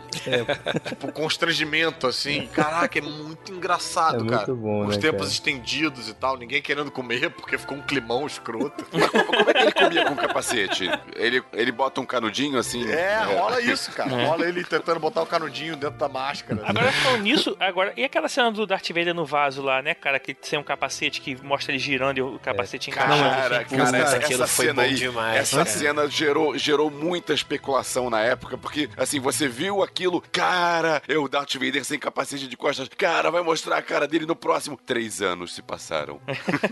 É. Esse Não, também foi o que originou aquele vídeo também foda no YouTube, que é o Darth Vader fanfarrão. É, muito bom, muito bom. Caralho, muito bom. cara, isso é muito engraçado, cara. Se tiver deprimido, vale a pena ver isso de novo. É, na cena do jantar, da- da- lá em Bespin, né, essa cena constrangedora, tem uma coisa que eu acho muito sensacional e que acontece pouco também, que é um dos poucos momentos que o Vader mostra o quanto ele é poderoso mesmo. O Han Solo dá um tiro e ele segura o tiro com a mão, cara. Vocês lembram? Ele, Uhum. ele dá um tiro, ele É. estende a mão e segura o- laser e para um tiro E- de e puxa laser a com arma a mão. depois, né? Porque até então você já viu o lightsaber faz isso, etc. Agora o maluco botou a mão na frente. Tudo bem, né? Era uma mão mecânica. É, ia não é, é, botar a mão mas- mesmo dele aqui, ó. Ia botar a mão dele, ele- não ia botar a mão. Ué, a mão era dele, ele Assim, A única que ele pegou, a mão a mão, é dele.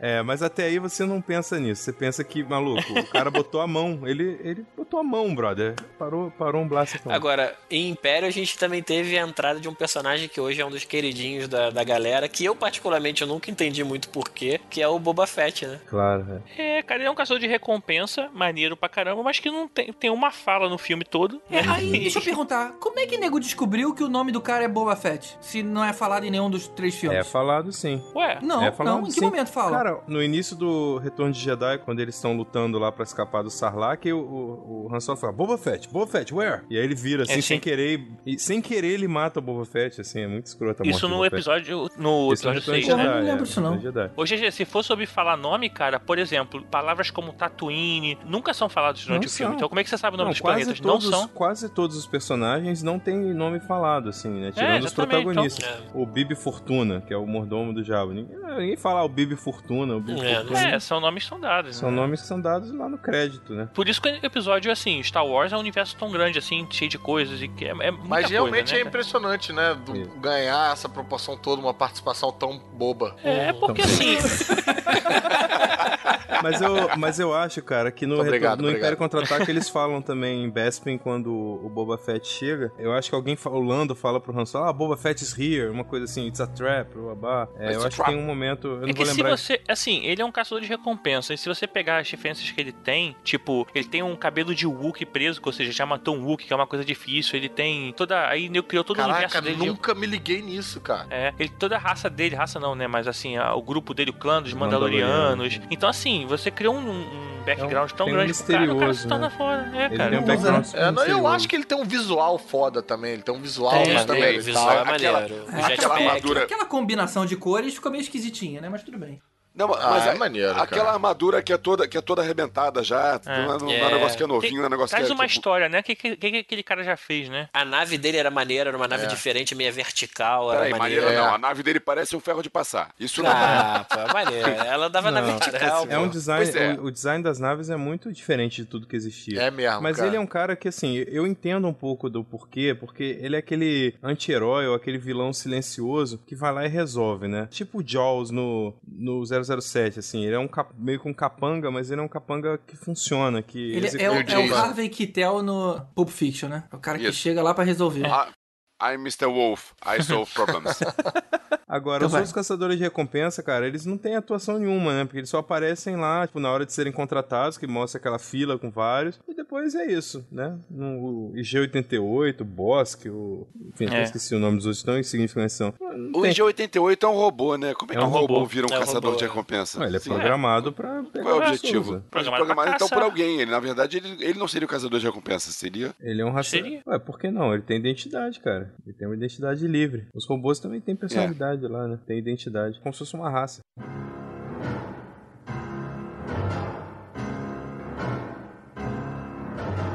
Sabe uma, uma lembrança que eu tenho de criança? Olha como é que eu era criança, né? É engraçado como é que as crianças olham as coisas. Eu fiquei decepcionado, cara. Nessa hora, quando o imperador até fala pro Darth Vader, né? Que o Luke era filho dele e tudo mais. A presença do imperador e o Darth Vader reverenciando a ele me deu aquele choque, tipo assim, mas peraí, como é que o cara com a roupa mais malvada não é o vilão mais malvado? É. Como é que ele obedece alguém, né? É, o Darth Vader tinha aquela roupa, aquela armadura, aquela cara todo truculento. Ele ajoelhava pra um outro cara que não era o mais malvado. Eu falei, não, isso tá errado. Cara, mas quando eu era criança eu também pensava isso. Depois, De novo, o GG bolado torcendo pelo Darth Pelo Vader, Império, né? cara. Caralho, brother. Mó psicopata essa criança. É GG, mas quando eu Tu comecei já a viu o entender vídeo, melhor... rapidinho, já viu o vídeo da menina na academia Jedi que rola na Disney? Sim, sim. Ela se ajoelha, né? Pro É, Darth Vader é, todo mundo tem que lutar com Darth Vader, aí a menina ajoelha. E aí Maneiro, não não vi, não. luta, e o nego fica meio É. olhando. Ela fala, o que, que é? Ela fala, não, eu quero servir, eu quero join the dark side. Cara, É muito bom. essa né? menina é tua filha aí, perdida no- na, na Disney. É GG, mas eu, eu, quando era criança, eu também enxergava isso, assim, né? Eu achava muito foda a- o, o Darth Vader ter um chefe. Mas depois, quando eu fui me tocar, o Tarkin no episódio anterior já era chefe do Vader também. Uhum. O Vader tá forcando o cara na mesa e o Tarkin. Enough, Vader! Né? Tipo, para, chega, já, já, já deu seu showzinho. Tipo, ele, o Tarkin tá acima do Vader também. O Vader, É. o Vader é só um É. capanga do Imperador. Ele é né? tipo um cachorro, o cachorro Ele não é tipo- né? Eu acho que eles fazem isso de subir as apostas do filme, né? Que nem vocês falaram daquela primeira nave do A New Hope, aí depois aparece uma outra que é. Parece Muito várias maior, dela, parece uma outra que é, É- maior é que ainda. sabe o que que a é? mesma coisa, tem o, Obi-Wan no primeiro e depois tem o Yoda, que é tipo, porra, mais É. foda ainda. Tudo é mais foda. O, o Vader, ele usava aquela capa. Se você levantasse aquela capa, ele tava de bunda de fora, que nem o cara do Mad Max 2. Que pariu. A questão é que assim, você, na verdade, você tinha um universo muito restrito no, no Star Wars do primeiro, né? Na verdade, você não tá vendo nada dali. Você tá vendo um pedaço de uma batalha que acontecia numa parte da galáxia. Se você pensar que o Império dominava a galáxia inteira, era muita nave espalhada por muitos lugares, e assim, e tinham que ter muitos líderes, né? São os, os Grand Admirals lá espalhados pelos lugares, e o Imperador que seria o centro de tudo, né? E a questão do Yoda, nego- muita gente comentou depois que viu a, a trilogia Voldemort, comentou que, ah, por que que, porra, caô, como é que nunca acharam o Yoda, né, cara, não sei o quê. Mas, pô, a forma que eles, eles, eles retrataram o planeta que ele ficou, Brother, cara, se- ninguém nunca ia procurar na, porra de um não pântano, né, acharam, cara? se eles não acharam o Obi-Wan e o Luke, que estavam escondidos em, Em Tatooine, que né, onde cara? tudo aconteceu, Porra, eles não. não se deram E nem olha- ao trabalho de mudar o sobrenome do Luke, continuou chamando de Skywalker? E olha Pois é, esse é um troço esquisito, né? Assim, qualquer busca no Google da época lá, Porra, ia achar a LinkedIn, família né, cara? Skywalker. Faz Pois um- é. uma- Mas, procura no Facebook, não achar no o. Yoda, né, cara? Olha o tamanho do universo, olha o tamanho do Yoda, né? Não, e, É. e ele em Dagobah, que era um planeta de pantanoso, ninguém nunca ia procurar lá. Não, ninguém... é, mas Dagobah tinha uma história a mais ainda, porque o Yoda, como ele era um, muito sensitivo à força, ele poderia ser facilmente achado nesse sentido. Mas Dagobah, ele, ele tinha o lado negro nele, né, cara? Assim, tinha, tanto que tem aquela caverna Na lá, então... caverna, né? A força era estranha lá em Dagobah, ela, ela Não, ele confundia os escondeu, sentidos, ele né? se escondeu num planeta que era da cor dele, fudeu. É. Tipo, ok, eu sei que ele tá aqui, mas cadê? É. Aonde?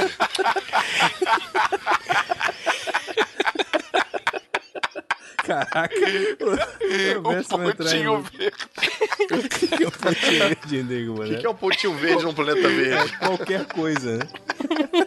Mas, cara, sabe o que vocês me fizeram pensar um pouco? Uma coisa que eu sempre achei esquisito era justamente essa coisa de as pessoas que procuram outras pessoas acabam caindo do lado delas. Aí você teve lá os o Luke parou do lado do Obi-Wan, de repente a nave dele caiu do lado do Yoda. Mas agora, pensando bem, a força pode ter atraído de alguma forma, né? Ah, Claro. e GG, agora sim. Caraca. Vader é o caramba, o negócio é a Ele foi força. guiado. é, Ele foi atrás, não, ele parecia foi, ser um ele foi atrás. Claro que sim, cara. Você não, você não Maneiro, prestou atenção maneiro. que ele falou? Que o poder de destruir um planeta não é nada comparado ao poder É. da força. Não, maneiro, maneiro. Seria uma boa explicação. É, eu achei extremamente necessário eles perderem um tempo mostrando aquele treinamento do Luke lá, pra gente poder comprar o Luke B10 do, do próximo filme, cara. Se não Claro, tivesse claro. mostrado E aquilo, eu teria assim é ficado. Isso Mas ainda assim eu não comprei. caramba, cara. eu foi, foi, Ah, foi pouco mas tempo é. demais, cara. Foi muito pouco Que tempo isso, ali. cara? Foi, Não, cara, cara. ele- Tu olha, ainda tava treinamento. torcendo pro o- Darth Vader, né, cara? Tem meses, tem meses entre o, o Império Contra-Ataque e o Retorno de Jedi, passam-se meses. Exato, cara. Seriam só meses, enquanto na verdade os outros Jedi são treinados por anos. Tanto que o molequinho no primeiro, na hora que ele começa o treinamento, o, o outro Jedi fala: Olha, ele tá tarde demais. Ele, ele já Tá tem, sei lá, demais." oito anos. Já tá muito tarde. Mas ainda assim, o Luke leva só meses e ele ainda interrompe o treinamento pra ir lá salvar a Leia e o, e o Han. Então, ou seja, a- além de ter sido uma, uma versão drops da parada, ainda foi interrompido. Cara, o GG fica muito puto do Luke ter ganhado, cara. Mas, o, mas o, o, o Luke nunca foi. Tirando o Yoda, o Yoda declara ele Your training is complete, porque não tem mais quem treinar, assim. Tipo, É. "Brother, eu tô morrendo. Assim, eu tô, vou dar meu último suspiro agora. Então, eu- ao invés de falar assim, você nunca será um Jedi agora que eu morri. É, mas Não, aí não eu- mostra no Retorno de Jedi ele usando a manipulação de mente, por exemplo. Cara, tipo assim, não teve tempo dele aprender aquilo, cara. Não, em meses tem, cara. Ah, teve. Ah, ele tava dedicado, era o dia inteiro o treinamento Cara, com o Yoda. Não fazia tinha nada fazer lá. cara. Não tinha mulher, não tinha televisão. Tem um trauma, brother. Tem um trauma. Não é só o tempo. Ele descobriu que o Darth Vader era pai dele. Ele perdeu a mão. Quando ele perde a mão, cortou todo o tempo de punheta, por exemplo. up.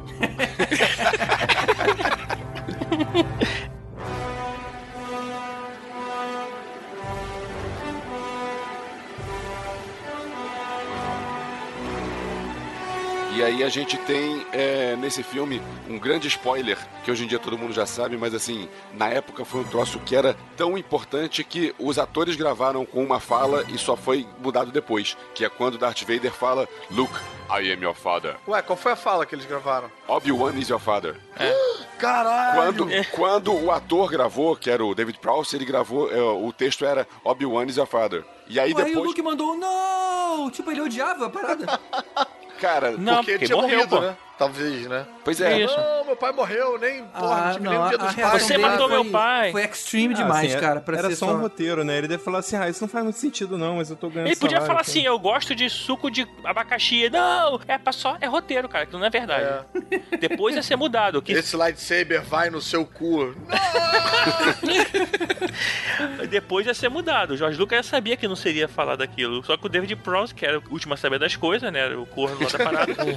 ele, não- ele falou lá, amarradão, crente que tava fazendo o maior sentido, né? É, detalhe, Elvis, você. Como é que é a frase que você falou que ele falou? na verdade essa frase não tem, né? essa frase só tá É. no- na cultura pop. Essa frase your ela tá no father. imaginário popular, mas ele nunca falou Luke, I'm your Não, father. ele fala I, meu father. né? Não, ele fala no, No, I'm your am father.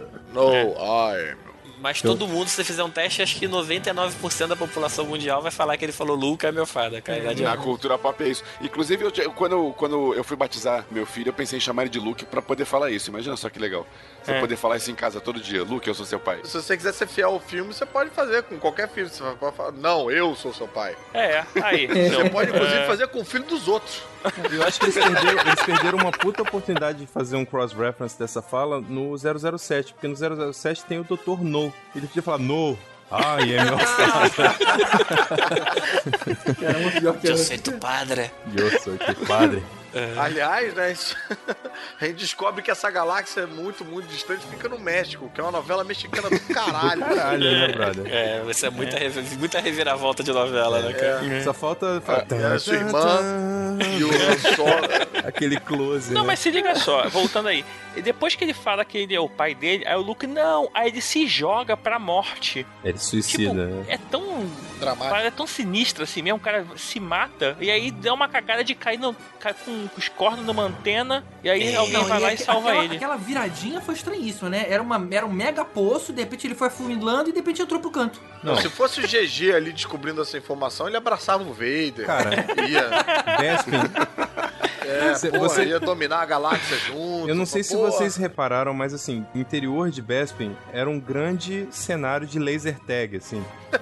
a galera era, era um centro de entretenimento. Porque assim, você reparou a quantidade de lugar que leva pra outro lugar, que um túnel que sai, aí vem um elevador, te joga numa outra sala, não sei o quê. Cara, que é um labirinto de laser tag, assim, e todo colorido, É. cheio de neon, assim. É aquela cena- Cara, é coisa do Lando, né? coisa do Lando, né? Agora, É. essa cena já é, é uma das cenas mais importantes da saga e ela tem uma relevância muito maior do, pelo que vem pela frente agora, né? Vocês estão ligados que no trailer novo do episódio 7 aparece o sabre do Luke que ele perde nessa luta. Esse sabre vai voltar no episódio 7. Caralho, não tinha me ligado É, isso quando não, a, cara. a mão voa junto com o sabre, né? É, ele perde a mão, o sabre cai lá embaixo e tal, nunca mais você ouve falar desse sabre. Agora no episódio 7 tem uma cena de alguém dando esse sabre pra Leia. É. Ou seja, alguém vai encontrar, sabe? Vai ter mó, mó link aí com essa cena. Tá, É. e também é Tomara, esquisito né, isso, né? No Retorno de Jedi, ele já começa, ele fez um sabre de luz novo. Tipo assim, fazer, faça a sua própria a- a arma mais perigosa do Não, universo. isso é parte do treinamento É, do essa é a Jedi. parte. Yourself. Sim, eles vão lá na caverna onde tem os, os cristais, a pessoa escolhe o seu cristal e aí faz o sabre. É, é tô zoando não, cara, tô falando sério. Mas é isso mesmo, é. Tá É, cara, assim- Harry Potter, né? Aí a varinha te escolhe. GG, você tem que ler o universo expandido, cara. Tudo isso é explicado. Knight of the Old Republic. O que não é mostrado, a gente assume. Então a gente assume que o treinamento do Luke com o Yoda foi um treinamento muito verbal, né? Assim, de- dele lá apoiado nas costas dele, né? De, de mochilinha. E falando no ouvidinho do Luke, ó, pula aí, vira aqui, faz isso, faz aquilo. A quantidade de livros e holocrons e coisas que podiam estar ali na casa do Yoda que o Luke malocou pra aprender em casa, essas paradas É mostram, né? Isso pode ter muita Quer dizer coisa. que o Yoda fez um curso de Jedi por correspondência com o Luke, é isso? É, deixou lá, ó. Minha o biblioteca Obi-Wan fantasminha fez- lá. botou lá no testamento. Minha biblioteca fica pro Luke, né? Esse livro É. aqui, ó, como fazer um lightsaber verde. O que faria muito sentido, inclusive, o Luke depois abrir a Academia Jedi com esse material. Com esse material. Uhum. Olha Pô, aí. aí, pronto, É. tudo explicado, cara. irmão, ele botou, ele não sabia que ia fazer mais filme, botou tudo no Mercado Livre. Agora, só pra, pra fechar a parte do, do Império Contra-Ataca, né? A gente falou do, do, do Jorge Lucas largando o roteiro e a direção, e isso ficou claro, né? No tom do filme, que ele, ele é um filme que o, o, o mal ganha, é um filme mais pesado, e aquela cena final, eu pelo menos achei que tem é uma importância do cacete, cara. Do Luke perdendo a mão, né? E botando uma mão mecânica, e fazendo um paralelo com o que aconteceu com, com- Agora a gente sabe que era o pai dele, né? Então ficou aquela, tipo, pô, ele tá meio caminho já de virar o, o Darth Vader, né? Será que Pô, ele vai tem se também vai- aquela cena incrível que é o Han Solo falando, a Princesa Leia falando eu te amo, e o Han Solo É. respondendo eu sei. É. Eu vi uma palestra do Guilherme Briggs, ele contando que ele teve que dublar o Han Solo e que nessa cena ele, ele não conseguia, porque na hora que ele, ele tinha que falar eu sei do jeito Han Solo, meio, né, meio blasé, meio cagando tudo, mas na hora de falar ele começava a chorar. Então ele falava eu sei, tinha que sair correndo pra chorar, porque o microfone era muito delicado e pegava, né, todas as Cara, mas situações. essa cena é bem legal. E essa cena foi uma das coisas que o Lucas nunca deixaria, né? Que é- foi uma. O próprio o Harrison Ford que sugeriu, né? Essa fala. Ele E aí, improvisou, né? Isso, e o, o- assim, o, o George Lucas era muito ligado no roteiro e não ia deixar nunca essas mudanças. Inclusive, ele nunca aceitou muito o fato, por exemplo, no- nesse filme, o Darth Vader segura o sabre com uma mão só, coisa que nos outros filmes não acontece. Ele fala que o, o sabre de luz é uma coisa pesada, que tem muita energia, então teria que ser segurado com duas mãos, como uma katana, né? E Uhum. assim, o. O cara fudeu o filme dele. Fudeu o filme dele, cara. É, e tornou a luta muito melhor, diga-se de passagem, né? Com É. uma só. né? Aliás, a- essa- esse momento, quando o Luke avança em cima do Darth Vader e o Vader só, só segurando com a mão, tipo, fica aí, moleque, você não sabe mexer nisso ainda. E o outro vindo, ah, É. com aquilo tudo e não consegue chegar. Pra... cá. Essa, essa luta é muito boa. Essa luta tem uma tentação muito legal, que é o Luke sendo tentado pelo lado negro no momento em que o Vader pesca na, na mente dele a informação de que ele tem uma irmã, né? Uhum. E aí Ah, é, ele boa. se cede ao lado negro naquele momento e sai, joga, se joga pra cima do Vader com, com ódio, assim. Desespero, na verdade, né? De ter entregue essa informação e tal. Eu acho que é uma das primeiras vezes que o Luke mostra como ele tá despreparado pra lidar com o lado negro, né? Ele É. cede muito Agora, fácil, assim. porra. Qualquer Uhum. irritaçãozinha ele cede. Falando nesses finais aí, como deve ter sido pra galera na época ficar três anos, quantos anos foram esperando pro Retorno de Jedi com esse final Putz. sombrio no Império Contra-Ataca? Três anos, É né, verdade. cara? Três anos. né? Três Três anos, anos. na Punk, né? merda, cara. Três anos você indo dormir todo dia pensando que o Han Solo tá congelado em carbonite. Não, e três anos nos anos 80 eram três anos. Hoje em dia passa rápido. É né? mesmo, cara. Hoje em dia passa rápido. Você já começa a vazar a imagem dois anos Exatamente. antes. É, exatamente. a gente já vaza roteiro, vaza o roteiro inteiro. Agora, Caruso, é, o, o cara ficou preso três anos em Carbonite e ele conseguiu fazer Blade Runner e Caçadores da Arca Perdida enquanto tempo, isso. né, cara? O cara É, era é bom. que a, a carbonita era, era Agora, aberta atrás, só. né, cara? Era só na frente. Agora, olha só, é, não tinha internet, não tinha internet, não tinha coisa vazando, mas eu lembro que eu consegui uma revista importada que tinha fotos do Retorno do Jedi e que tinha uma foto da Estrela da Morte sendo construída, e aí o papo que rolava era, uau, não explodiu tudo, sobrou um pedaço.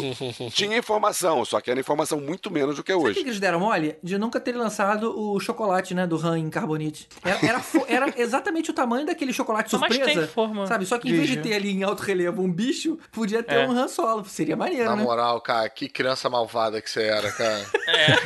Quer botar um monte de Han Solo boiando no teu copo de, Coca-Cola. cara. Não satisfeito com ele congelado em camanite, pô, não dava vai pra gente arrancar a cara. cabeça dele adentada, né?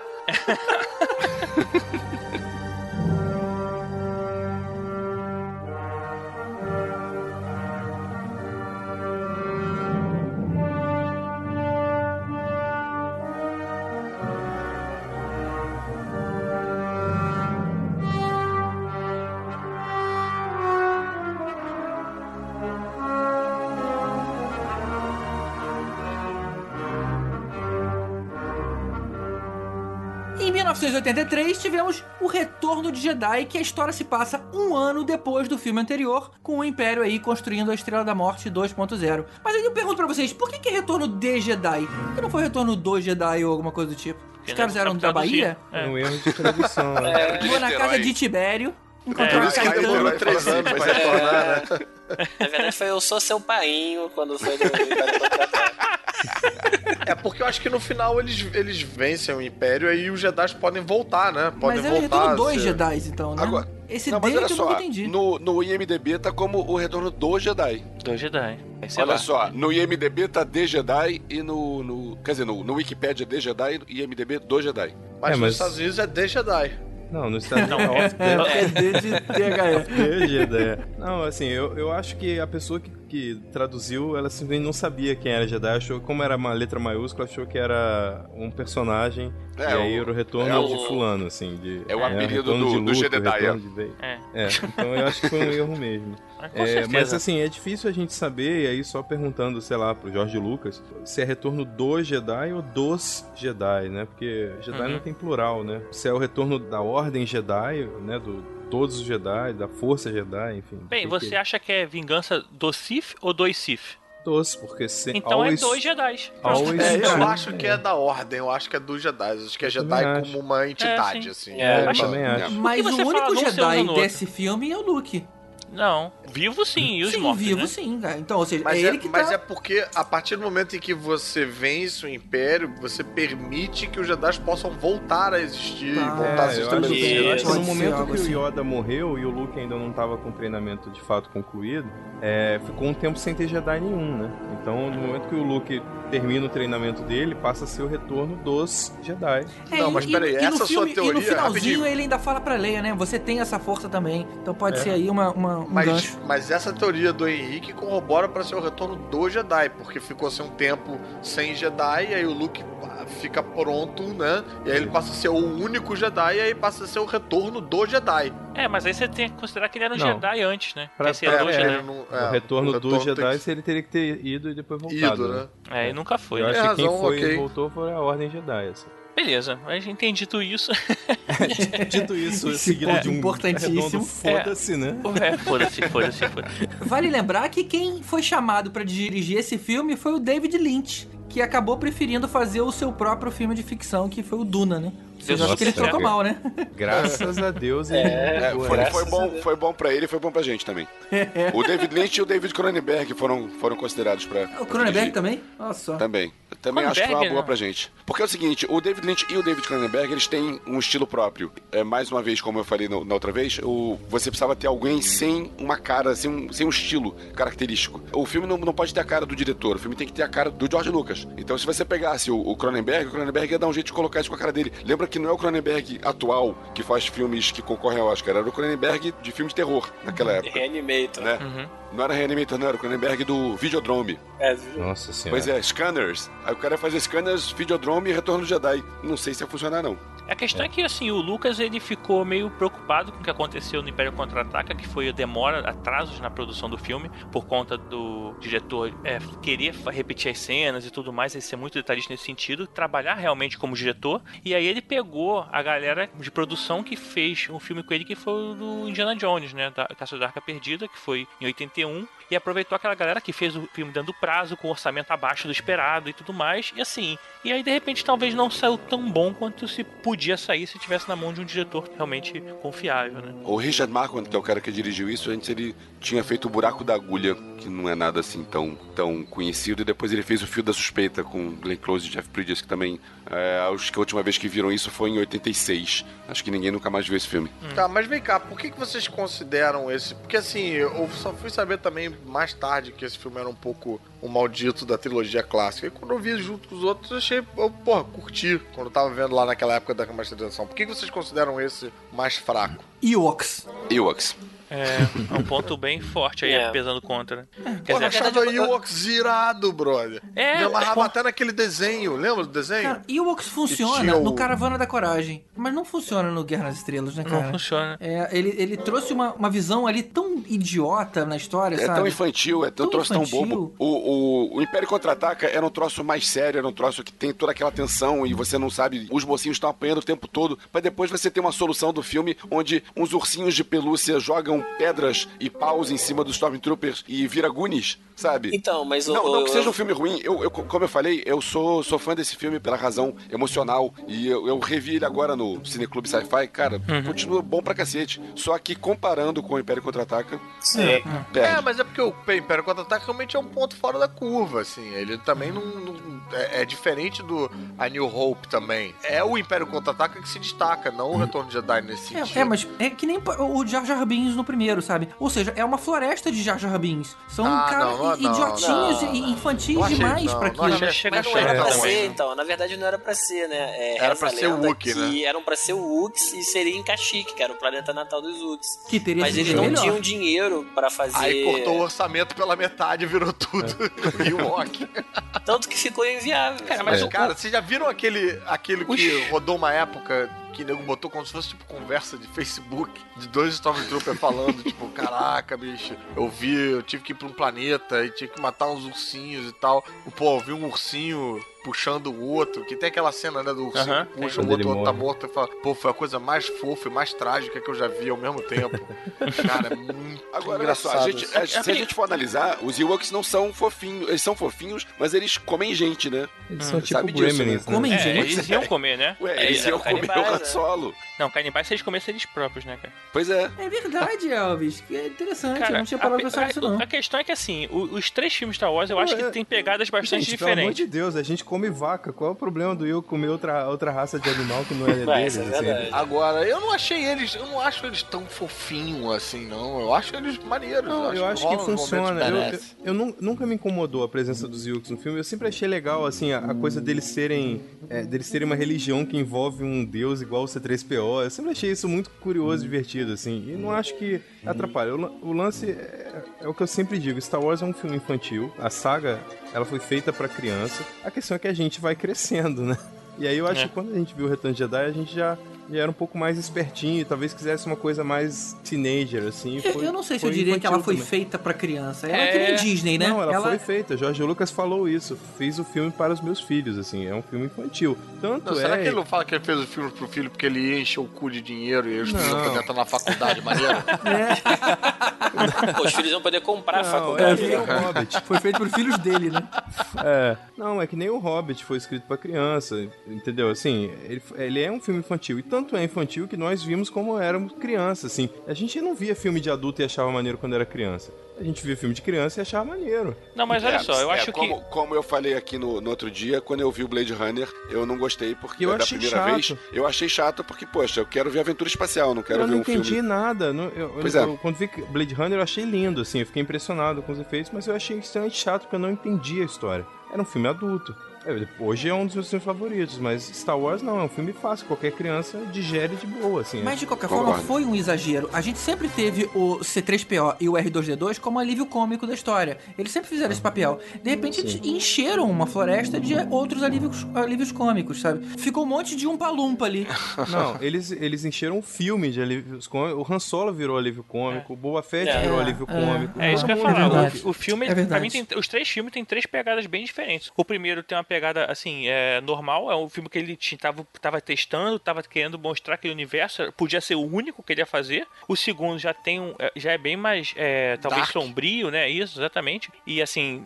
Tu vê que tem um- um- uma questão mais dramática envolvendo ali. E o terceiro é bem mais comédia, né? Assim, tudo no filme tem um pouco de comédia. É, do, do Jabba lá, com aquele bichinho rindo. É, é verdade, é verdade, é verdade. o- É até mais colorido até. é, né? assim, É, é, é é. bem diferente. Mas, cara, a parada de ser um filme pra criança tem uma coisa que, porra, me deixa. que eu acho muito esquisito que, que vai contra essa teoria, que é a Leia escrava, né? Que é muito fetiche Oh, sexual. Oh, É. isso é muito bom. Depende da Biquíni criança, dourado, né? biquíni dourado. Engraçado que a gente Biquíni olha dourado. hoje e fala, pô, por que, que a gente era tão vidrado, né? Eu acho que a gente não tinha contato, né, com essas paradas. Era a nossa heroína ali de biquíni. e a gente não via É. mulheres E de biquíni. hoje? naquela Hoje é maneiro também, cara. A última vez. Eu, pô, sabe que a minha esposa nunca tinha visto Star Wars, né, cara? Eu tive que educar ela todinha, tudo, quando. Porra, desde o início. casou, cara? E aí. e aí, quando ele viu, ela viu esse, a Leia no biquíni dourado, ela falou: Tem isso em Star Wars? Eu falei: Como assim tem isso em Star Wars? Essa roupa, mulher nesse, nesse vestido curto, nessa roupa aí. Eu falei: Ué, mas tipo, sempre teve. Já tem, assim, uns 35 anos que já tem isso, né? Inclusive, eu só tô te mostrando isso pra ver se você anima, né? Agora, vocês estão falando que vocês acham esse filme mais fraco e tal. Eu concordo que o Império é um filme melhor, mas pra mim, o meu gosto pessoal, eu ainda prefiro esse filme. Pra mim, o preferido. É mesmo, cara? Olha é o aí, retorno. Polêmica. Polêmico, Mas polêmico. assim, eu também acho o preferido o Retorno do Rei, por exemplo. Eu sou um cara que gosta de conclusões. Você gosta de entendeu? Então- retornos, na É, retorno. É, eu gosto de conclusões, cara. Eu gosto da batalha só final, tem sabe? um e é o do Jedi.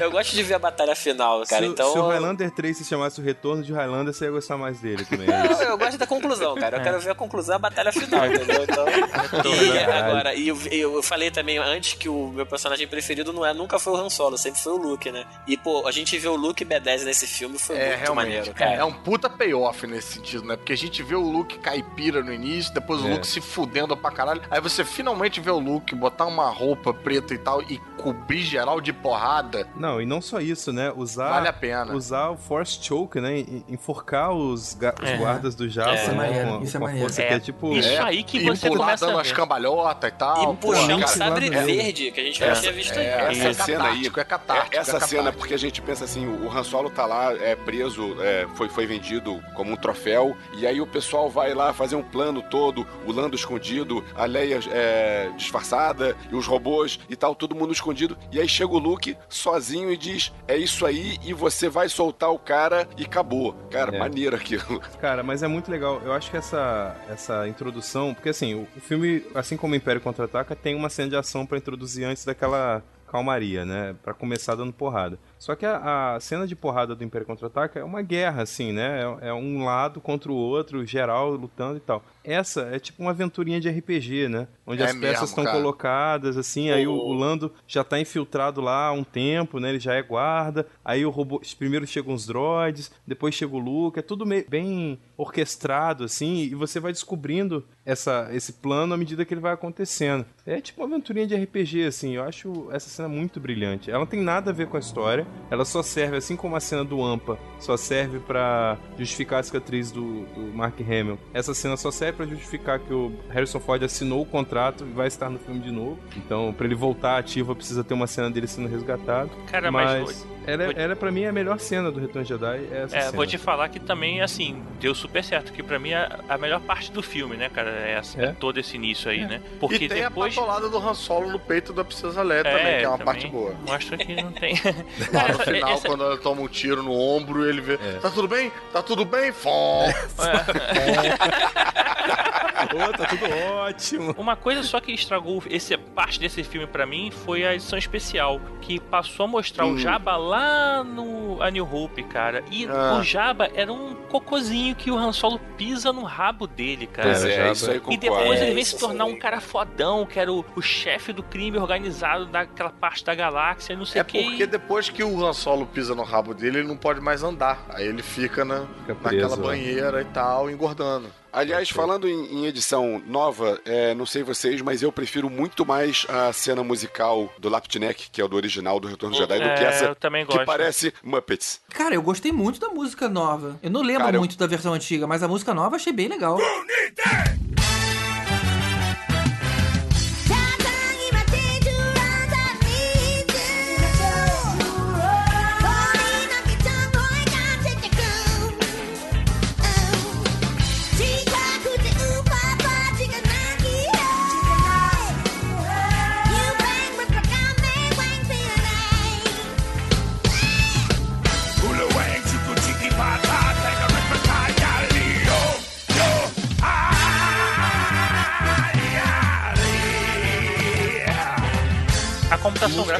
muito chamativa, Se cara. eu- eu- tá muito, eu muito gosto- grossona, né? Muito durona. Assim. Não, e ela virou, um- virou um número musical tipo Disney, né? Tipo o filme Pois da é. Disney, que interrompe a história pra cantar uma música. Assim. Isso. Ficou isso. O outro não, a música tá rolando lá no fundo. São dois momentos musicais que mudaram. Foi esse no fim, quando tem o- os, os Ewoks é, batucando lá, que, era, que era um troço tribal antes, e aí Isso. virou um troço de world music. E, pô, ah, cara, mas sei lá, mas tá é a- aquele momento ali do Jabba, tipo assim, mostrando vocês estão aqui pra me entreter, sei lá, acho que justificava ali uma, uma musiquinha, alguma coisa mais. Não justificava o elefantinho azul, mas com o número musical, sei lá, eu achei Tinha, que tinha uma bem. musiquinha, só que era uma isso. música mais discreta. É. Agora sim, Star Wars, que tem uma cena nesse filme, e na verdade, é, nos outros filmes também acontece, que assim, o sindicato dos, a- dos atores anões tinham que Tinha um aí, cair em cima, cara, O porque. Jorge Lucas fundou o sindicato dos, É. dos atores. Mas Ele o que é o acontece? O cara, fundador. no primeiro filme, o Kenny Baker, ele desmaiava com o calor de Tatooine dentro daquela parada lá. Aí nego ia ver, tava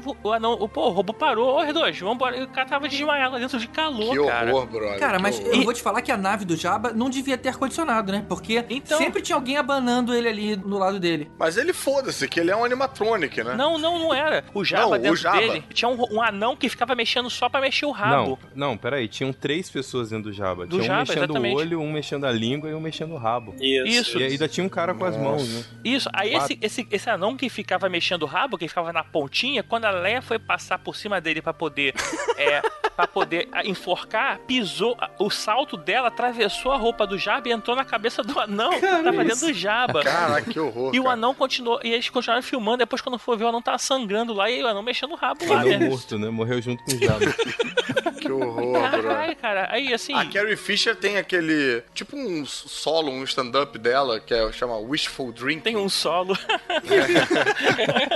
E ela fala que num determinado momento ela andava por Nova York, ela conhecia todos os anões da indústria. Porque... Ah, mentira, é tudo igual, cara. Não, bro, porque, cara, fazendo. Fazendo essa trilogia do Star Wars, né, cara? Tipo, porra, começando lá com Yoda, R2D2, aí quando você culmina com os Ewoks todos, todos os anões foram contratados, né? Cara, você sabe que Yoda não era um anão, né, cara? O Yoda era a mão do Frank Era um Oz. Não, mas o Yoda tinha momentos em que era Não. que era não. Não, o Yoda era Não, Muppet. ele era um Muppet. Era a mão do Frank Oz, pra ser preciso. Mas ok, os, os Jawas lá, enfim, nego, Sim. porra, nego usou bastante anão nesse filme, cara. É, cara. Empregou uma galera aí que talvez não tivesse tanta oportunidade, né, naquela época. Quando eu digo que ele fundou a sociedade dos atores. A sociedade não, o sindicato dos atores anões, é porque depois ele ainda. O Jorge Lucas ainda foi fazer Willow, né? Que era uma terra de anões Caraca, também. assim, Isso. ele, ele, ele acho que ele assinou um contrato que ele tinha que empregar, tipo, 50 anões por ano. Então. É, porque ele, como vocês já falaram, ele não gostava de trabalhar com ator, né? Ele pensou, ah, dos males o menor.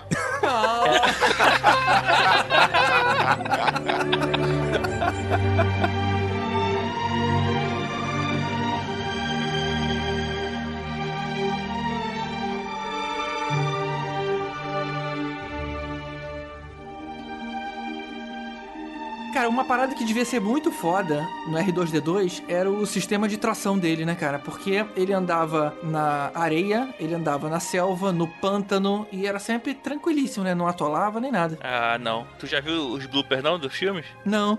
Ah, vê só, cara. que O que tem de R2D2 batendo em parede, Caindo. Cara, Pô, mas na areia é Do foda. nada ele cai de lado, assim, é muito É. bom, né, cara? Se a gente considerar que ele voava no episódio 3, né, cara? Pô, fico bolado de Mas pensar é, por que que, que tinha ele um voava no, antigamente e depois não voa mais, né? Falha de roteiro. Não, e foi retirado, pô. É, não, ficou velho, né, cara? Gente, passou É. 20 anos, né? Seu carro no começo fazia É, um monte de coisa, que depois de 20 anos ele não vai fazer mais também. É. Normal. É, é uma explicação. Sempre tem. Star Wars sempre tem explicação. Você que não tem imaginação suficiente. Ou isso, ou isso. É. Rapidinho, tem algum lugar que define o porquê das cores dos sabres de luz? Vocês que eh, leem muito o universo expandido? Os cristais. cristais, na verdade. Sim, mas algum significado específico? Porque, por exemplo, Não, o Luke, é. quando mudou, quando criou um novo sabre de luz, ele mudou a cor. Isso tem algum significado ou não? É, é, é a esmo. Então, na verdade, não tem uma, uma relevância, assim, em termos de roteiro, né? Do tipo, o sabre azul é pra um Jedi mais calmo, o sabre verde pra um, sabre, um Jedi mais agressivo, não é nada disso. A explicação que eles dão dentro da história é que, dependendo do tipo de cristal que você usa, ele vai gerar uma, uma cor diferente de lâmina, né? Então, o Sith, por exemplo, né? Eles usam sempre o mesmo cristal, que é o cristal que vai gerar aquela luz vermelha, e aí fica caracterizado que o sabre vermelho é dos malvados. Ou seja, o, o Samuel Jackson tinha os últimos cristais roxos da parada. É, exatamente. Ele cultivava em casa. Ele cultivava Ele tinha isso aquilo e roxo. uma outra e uma outra coisa. Essa história do Samuel Jackson é que ele era fã e ele é, pediu pra participar. Ele foi num, num programa desse, num talk show desses, e disse que queria fazer qualquer coisa pra participar. E quando ele conseguiu a vaga, ele pensou: "Ah, agora eu vou tirar onda. Eu quero ter um sabre diferente de todo mundo. Isso o ator, não o personagem. E aí inventaram Isso. um sabre roxo pra ele. Ah, Dá muita moral pro cara. Mas ele né? se deu mal, porque na verdade a Mara Jade já tinha. É, mas na prática não faz diferença, assim, o sabre verde ou o azul não é um mais forte que o outro, não tem nada disso. Você jura Se que você- tinha sabre azul? Pra mim era branco e dourado. Não. ah, é. Ué, eu vi azul e preto.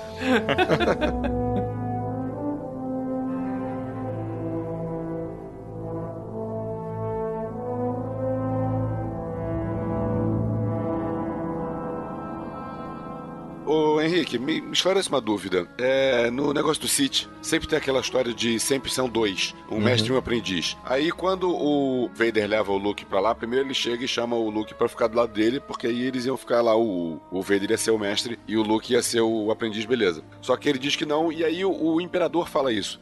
É, quem ia rodar lá? Ia O- rodar o, o- Imperador queria que... Porque O assim... imperador queria que o Luke matasse o Vader e tomasse Isso. o lugar dele. Exatamente. Ele fala isso, isso. aí. Ele fala, claramente. ele fala, inclusive. Fala isso. Complete o seu destino. O Imperador, ele, é- ele é de quase o Obi-Wan. Ele é quase tão mentiroso quanto o Obi-Wan. Ele Tudo que você fala é assim, tipo, caiu um copo. Ah, eu previ isso. É, Mas I ele nunca fala foreseen it. antes, né?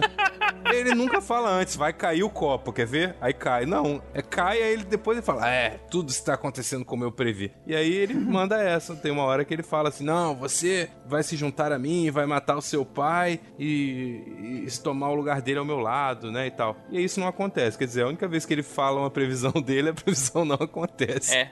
Mas o. Vader chega também a sugerir o Luke a se unirem para derrubar Traiu o imperador, né, Isso, pra cara? trair o imperador. E na verdade o. Vader, depois a gente vai ver isso depois, ele fala inclusive pra Admé, fala assim, vamos nos unir para derrubar o Imperador. Tipo assim, ele quer se unir com alguém pra derrubar É, o Imperador. É, ele é Ele é, um- incompetente, é- sozinho. ele é carente demais, cara. Mas me diz uma coisa, o... por que, que tem essa regra de tem que ser dois? Se for pensar por aí, então os Sith são muito mais poderosos do que os Jedi, porque Jedi tem um montão e eles não conseguem derrotar só dois? Não, não, mas você pode ter vários Sith. Você pode ter 50 mestres e 50 aprendizes. Você não pode ter um mestre com 50 aprendizes. Ah, Isso. tá. Agora sim. Putz, nunca tinha entendido isso. Agora caiu a É ficha. que na verdade o que acontecia nos Sith, eles sempre acabavam. Na verdade, eles entravam em guerra, né? Por esse motivo. O, o aprendiz sempre queria matar o mestre. E assim, existia sempre uma guerra entre os próprios Siths. Né? Não tem plural, né? Entre os Sith. É, então, assim, na verdade, a questão de existir dois é pra, porque pra um não querer tomar o poder do outro o tempo todo, entendeu? É. É, inclusive, Sif é a abreviação de se fudeu. É. Porque Se não fudias. dá tempo nem do Sai cara Eles falar fudias. fazem o Imperador Romano, né? O cara deu mole, matam, é o próximo. Cara, na cena que o Obi-Wan, ele diz pro Luke que ele tem uma irmã gêmea, aí que ela permanece segura no anonimato, aí ele manda de cara, Leia! Ele, porra, tipo assim, vai ser cagão assim, né? Caramba, Não, era a única mulher que tinha no filme. Ah, não tinha como ele pois chutar é, outra mulher. no filme, né? Mas, caramba, É. Ai, a mulher se, apare- se aparece segura no animato. Leia! Caramba, nunca ia jogar imaginação com ele, cara. Fala sério. É anonimato de merda, né? Não, mas caramba, o cara foi muito assertivo, cara. É Leia! Ele não falou nada que desse a entender que era Leia. Mas realmente, cara, não tem nenhum outro personagem feminino nesse filme, cara. Não, eles cortaram. Não. Tinha uma menina que aparecia no começo do filme, que era até bem mais bonita que a Leia, mas foi cortada na cena. Ah, Aparecia na cantina dando Caraca, mole Han. Solo, né? Não, É. Ah, não, tem essa também. Não, mas É. na cena que o Luke tá com os amigos em Tatooine, logo no Ah, começo do sim, filme, sim. Também tem tinha uma menina é. bonita. Não, tem, ó. tem lá, Carey, tem as lá. escravas verdes lá do Jabba e É, tal. essas mas... não seriam Não, mas irmãs assim- gêmeas do Luke. Essas É, não, mas eu tô falando personagem mesmo, né? Não tem, não, né, existem cara? mulheres, né? Existem atrizes no filme, claro. Mas existe, já tem várias, mas- personagem, cara. Aquela Cloud City inteira não tem uma Não, porra não, mas né, existe, por exemplo, a, líder rebelde é uma mulher. Né? A principal Mon líder. Mothma, é a verdade. É, é. a Mon Mothma. Pois Ah, é, Nas mas... nuvens, cara. Porra, nego no paraíso não tem 72 virgens naquela porra. Aliás, eu, eu falei besteira, né? Porque eu tava citando justamente a- o fato dela ser irmã dele e isso levar ele pro lado negro como se fosse uma cena do Império, mas eu troquei as Mas é- bolas. Isso- É, agora, né? É no Nesse Retorno de filme Jedi que ele, na- no duelo final, que ele chega e fala: Ah, your sister! E aí o Luke perde o controle, vai pra É. cima dele e é justamente a cena que ele derrota Ah. o, o Vader, corta a mão dele, faz o ciclo se repetir. Eu né? achei que você tava falando daquela cena que o Vader fica jogando caixinha assim com a força na cabeça dele lá em. em É, trolando em ele, né? né? Assim, É, e é bem tática de porrada, né? Tipo, essa tua irmã aí, hein? É. Não fala minha irmã, não fala minha irmã! Pô, e a cena que o Luke corta a mão do Vader é muito maneira, né, cara? É, que ali muito você bom, vê que é. o bicho tá com raiva, cara. Ele dá umas É. 50 Catártico, é porradas no mesmo Não, lugar ele até bate como se ele tivesse com um bastão de beisebol na mão, não é um sabre de luz aquele momento. Exatamente. É. É que E ele é tipo, muito bom. cara, na moral, o Luke, ele foi muitas vezes pro lado negro. Ele só não ficou lá porque o roteiro não deixou. Mas então, eu acho que é essa parte do treinamento Jedi que toma tempo e tem que pegar as crianças novinhas e tal, que é pra elas não conhecerem o- a raiva, entendeu? Eu acho que você desprender o seu conhecimento, sua personalidade totalmente do ódio, da raiva, que é o que leva você pro lado negro. Tem que pegar as crianças antes delas brincarem de Lego. Depois que brincou Isso. de Lego, irmão, Meu irmão, a primeira já conheceu a raiva. É, ela é. pisa numa pezinha daquela, sai quicando tudo e, Pronto, já virou xinga todo mundo. Virou Sith. É. É. muito fácil eu cair pro lado negro, né, cara? Você Tudo leva pro É. lado negro, né? Ira, medo, desespero. gordura, né? Fritura, tudo.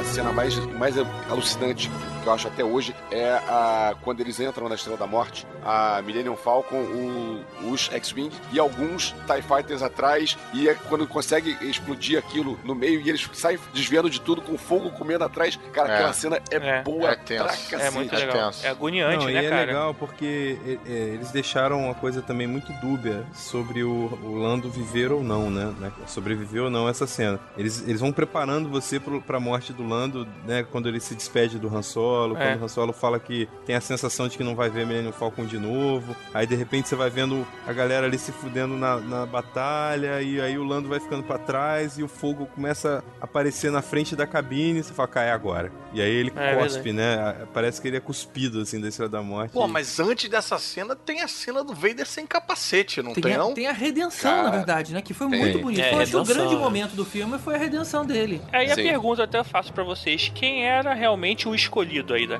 parada? Era o Luke ou era o Vader? Ou vai ser alguém que Não, ou é o era, não Vader. era? Pra É o mim é o Vader. Vader. Sempre É foi o Vader, Vader. Sempre né? foi. Ele foi o cara gerado espontaneamente, né? Por, por midichlorians, sei lá. Não, cara, não, Fa- não, não. Não é a Foi. hora, não é a hora, Henrique, não é a hora, cara. Jedi, Sif é tudo 7-1. Ele falou aquilo de mentira. Na verdade, ele Ah. pegou a mulher, a irmã dele, cara. É Cadê claro, falar? né? Eu comi tua mãe. Não ia falar. Foi na zona. Não, mas era o foi Qui-Gon, né? Era o Qui-Gon. Não, não, zona. era Não, o não, imperador. o- Ah, não, não, mas o, negócio da profecia foi o Qui-Gon que falou depois. Não, não, mas o imperador que Não, a fala pra ele, ah, você foi ali. gerado por Mediclória, não sei A o quê. profecia tava ali pra todo mundo. Tava ali. É. Gente, mas isso, isso é outra trilogia. Mas É. a questão, não, mas a questão é assim, o que, que é trazer equilíbrio para a força? Quando é que a força estava desequilibrada? Quando tinha mais Sith do que Jedi, não é? Ou quando tinha mais Jedi do que Sith. Não tinha mais. Então, Tinha o Obi-Wan, tinha o Yoda e tinha o Darth Vader e Não. o Imperador. Tava pau O. Anakin, na trilogia, na trilogia Voldemort, o Anakin traz equilíbrio à força quando ele mata todos os Jedi. E aí fica só meia dúzia de Jedi vivo, meia dúzia de Sith vivo. É dois e dois. Tá o Obi-Wan e o Yoda vivo de um lado, tá o Imperador e o Darth Vader do outro. Tá equilibrado a força. Depois, morre o Yoda, morre o Obi-Wan, a força se desequilibra de novo. Fica só Sith e o Luke. Quando o Vader mata o Imperador, Hum. ele traz o equilíbrio de novo. Tudo Aí bem que ele o morre Luke, depois. só fica Jedi. Mas aí tudo bem, ele trouxe o equilíbrio. É. O, Luke, o Luke que tirou o equilíbrio Mas de não novo, matando fosse o. Luke que trouxe equilíbrio pro Vader e trouxe ele de volta pro lado bom da força, o lado bom não, bota o lado da luz, né? Isso. E talvez assim, é, seria ele? Não, não, não existe a possibilidade mesmo? Do seu Luke? E, sim, ele, Ah, ele que, não, ele faz o Vader voltar a ser quem ele era, né? O, o Não, bom, sei lá, né? Tanto Talvez. que quem mata o Imperador é o Vader, não é o Luke, cara. É, exatamente. Sim, mas quem cria aquilo tudo, né? Quem é que gera aquela situação toda, né? O Lando. Ah, então o Lando é o escolhido. Porra, mas na moral, cara, o foco da parada é o Darth Vader mostrar a cara sem capacete. Aquilo era bem bizarro, né? Não, aquilo É, foi aquele muito Aquele personagem que a gente viu todos os filmes imponente, fodão e tal, você vê ele decrépito daquele jeito. Aí, O tocando velhinho gaita, careca né, cara? frágil, né, cara? Tocando gaita, é a melhor, melhor montagem. né? Esse vídeo é ótimo, cara. Também tem esse vídeo, né, cara? Isso é muito engraçado, cara. Foda. Mas, porra, outro impacto também que é bizarro, que é o impacto de ver o maluco pela primeira vez. Você vê o cara sem capacete, taranã, taranã, É. e aí na hora dos fantasmas, caralho, trocaram pelo, pelo moleque novinho, Não, cara, não, isso Puta, não. isso foi uma sacanagem que eles cara. fizeram, E cara. não faz Cara, o menor isso sentido, não. porque aí o Obi-Wan continua sendo o, Alec, o Alec McGuinness, não, fi, não vira o Ian McGregor, e só o maluco O Yoda o... continua sendo o Frank Oz. É, o Yoda não vem um girino, né? Não vem um, sei lá, uma Ô, Caruso, não faz sentido porque é o O seguinte. Luke não conhece aquele cara. Não, o Anakin velho é o Anakin que veio pro lado certo, pro, pro lado bom, sei lá, pro lado Isso, branco, não sei. isso. Não, mas É, independente o disso, Anakin- você o vai outro, aparecer o pro seu Anakin é do filho. mal, cara. Você vai aparecer pro seu filho em forma de espírito pra se despedir dele numa forma que ele nunca te viu. Ele não vai saber. É, quem ele não é. sabe quem é aquele maluco, é verdade. É, caraca. Mas não só, não só isso não tem sentido, como na história não tem sentido, porque aquele Anakin é do mal. Aquele que apareceu lá não pode estar do Não lado vai do lado da luz, né? Não Pois tem é. esse efeitinho Aquilo lá é malvado. Não, o outro velho é o, o tocando gaita, Não. é o que conseguiu Eu salvar. tenho É o esperança que a Disney vai corrigir isso aí na, na Cara, olha só, mas se fosse o velho que tinha que aparecer, não tinha que aparecer ele sem duas pernas e sem um braço, dois braços, sei lá. Ia aparecer só um cotoco de velho. Não, pessoa. fantasma tem tudo. Em cima de um skate, né? Caralho, que horror. Cara, o fantasma ele se manifesta da forma que ele quiser. Se ele quisesse ser uma loura gostosa, ele podia se manifestar como loura gostosa. É, um- É. é ectoplasma, né? Tudo e tal. Pô, então o Obi-Wan deu molinho, né, cara? Aquele velho lá, ele podia ser muito bem uma loura gostosa, Cara, né? ah, imagina fazer um fanfilme onde eles aparecem, aí do nada aparece aquela armadilha de fantasma do caça-fantasma e suga, suga os três, assim. Ia ser- Pô, ia ser muito maneiro um, filme que mostra o Obi-Wan, mostra o Yoda, mostra o Darth Vader, ele abre mais um pouquinho e tem um Beetlejuice do lado. Isso ia ser caralho. Ou então começa a pipocar todos os Jedi que apareceram no- nos filmes novos, assim, vão, vão aparecendo, aparecendo, aparecendo. Ou de, ou de surtar, você pode ter naquela cena onde tá todo mundo tentando o Luke pro lado negro, aparecem uns Stormtroopers cantando Always look at the dark side of life. Always look on the bright side of life. E é always Of Luke. the Force. É, always always look, né? Luke, Luke. Always look Sempre on the bright side of the Force. Agora, vocês acharam que. aquela- Assim, ah, vocês falam da mudança da música do final do filme, né? Tu sabe que uma coisa que eu não gostei foi isso, cara. Agora eu explico por quê. Porque assim, quando você derruba o Imperador ou meia dúzia de naves, quer dizer, as naves nem foram derrubadas, né? Só a Executor e a da Morte, você não derruba o Império automaticamente. Quando aparece esse pessoal comemorando, por exemplo, em, em Coruscant, você tá dizendo que todo o Império, assim, não tem mais soldados, os soldados morreram, larga- jogaram o capacete fora e começaram a pular de festejando aquilo. É, não tem Assim, choque de ordem, né? Não tem é, é, tipo assim, não é assim tão simples, né, cara? Você não matou o imperador e acabou com o império. Ah, bro. Mas aquilo, Porra. aquilo era um panelaço, na verdade. Era É. tipo um panelaço. Você pode fazer que não vai dar Porque é nada. final do filme, brother. Final do filme, morreu o maluco, acabou o filme. Só vai, não vai ter, tipo, o parlamento e umas paradas burocráticas pra. Não, tipo, pra agora explicar acabou isso- o filme. Pra explicar isso, tinha- tem que ler a trilogia do Timothy Zahn, porque aí sim mostra o que aconteceu com o Império É. depois. Agora, sobre esse finzinho que mostra os outros planetas, tem uma coisa que determina que o Retorno do Jedi passou a ser o pior de todos os filmes. Porque tem Ewoks e aparece a voz do Jar Jar Binks dizendo We are free! É, É. lá em Puta, Cara, não, você não pode ter, cara. você não pode ter Jar Jar Binks e Ewoks no mesmo filme. Caralho, Ah, não, velho, dá mais não. In- inserir. Apagado não, isso você falou, mente, você falou uma coisa muito séria, cara. Inserir o Jar Jar Binks na trilogia clássica é tipo, é macular assim no É, nível máximo. É muito É vacilo. muito o Hayden fã, né, com- você botar o Hayden Christensen como, como fantasma do, do Anakin ali, é ruim, é feio, é, é, É bobo. Mas você entende, você entende que ele não, ele não meteu um fantasma novo, assim, né? Ele não botou o fantasma do Jar Jar, assim. Ele botou um fantasma e só mudou a cara do fantasma. Inserir o Jar Jar ali, é macular, é, é, é muito feio, cara. É, foi, é tipo foi mijar na igreja, assim, no, no- no altar da igreja, sabe? Se fosse o fantasma do Jajá, seria bom que a gente saberia que aquele filho da puta finalmente morreu, né, cara? É, pelo menos isso. Não, e ele- mas aí ele podia te assombrar de noite, né, cara? Ele ia aparecer, missa! E sumia. Isso acontece no. Isso No Game of Thrones, quando, no- Game of Thrones, quando fazem um Chicken, né? Game of Thrones. Missa, é. Eu tinha sido- Botar o Jar Jar no Game of Thrones, merda. Essa é a primeira a perder a cabeça.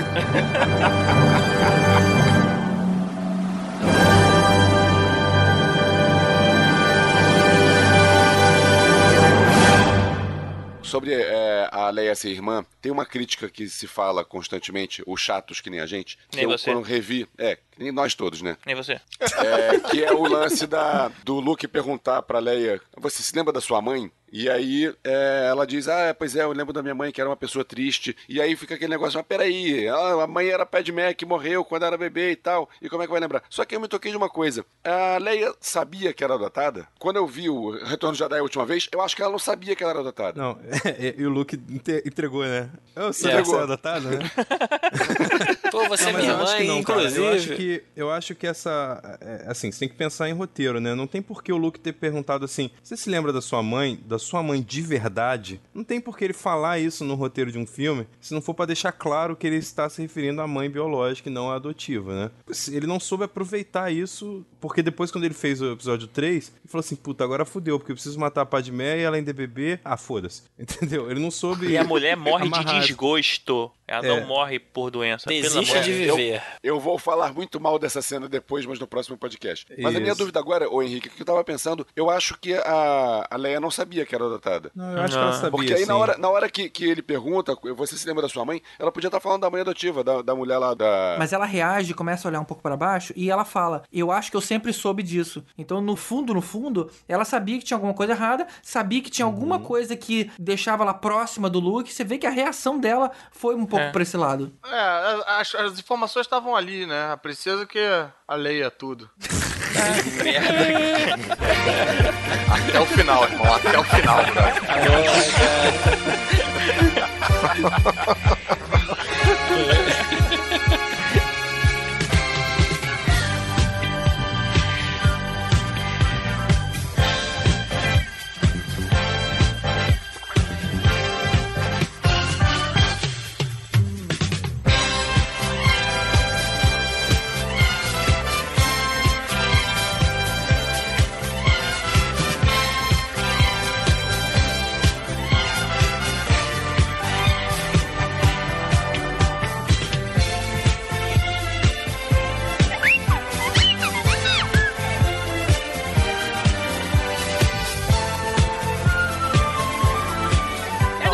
naves- cara. Era o Essas naves a gente sabe que é uma frota que não foi feita pra ganhar, cara. Foi feita no máximo pra empate. Por isso que chama TIE Fighter.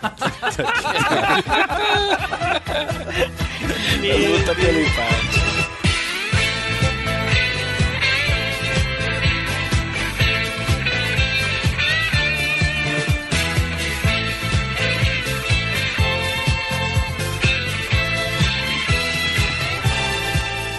Um ovo de Páscoa que era, é, era o ovo do, do Stormtrooper e o ovo do Darth Vader. Aí tô lá eu na loja americana procurando. Você podia el- elucidar melhor essa frase, assim, né?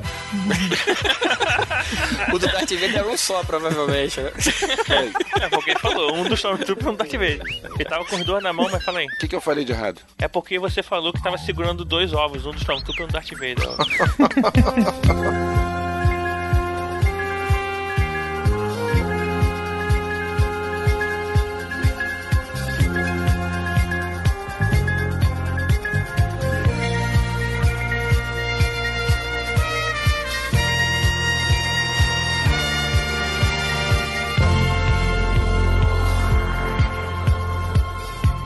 Terminou com o Elvis com os ovos na mão. Eu vou, É. eu vou contar de novo a história. Não, agora continua com os ovos na mão do Darth É. Vader lá. Rapidinho, eu fico imaginando o Elvis na mão fazendo igual aquelas duas bolinhas que você faz de exercício. é, parada japonesa.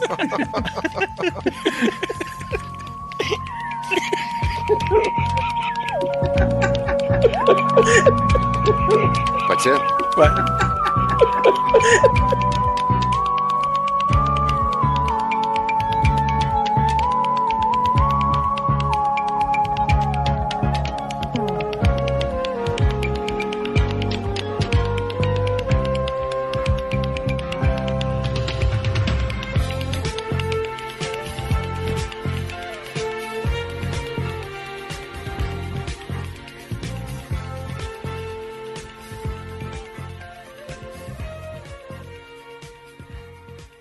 Mas ó, vou, vou fazer um jabá gratuito aqui, que é a Kel Gastronomia, que faz os chocolatinhos do Han Solo. É mesmo. Cavaleta. Ah, e os é? chocolates são bons pra cacete, cara. O GG, o GG agora já pode realizar seu sonho de comer o Han Solo. Opa! Mas depois troca. Então, Kel, ó, Kel, jabá, o jabá de graça eu quero um chocolatinho, Kel.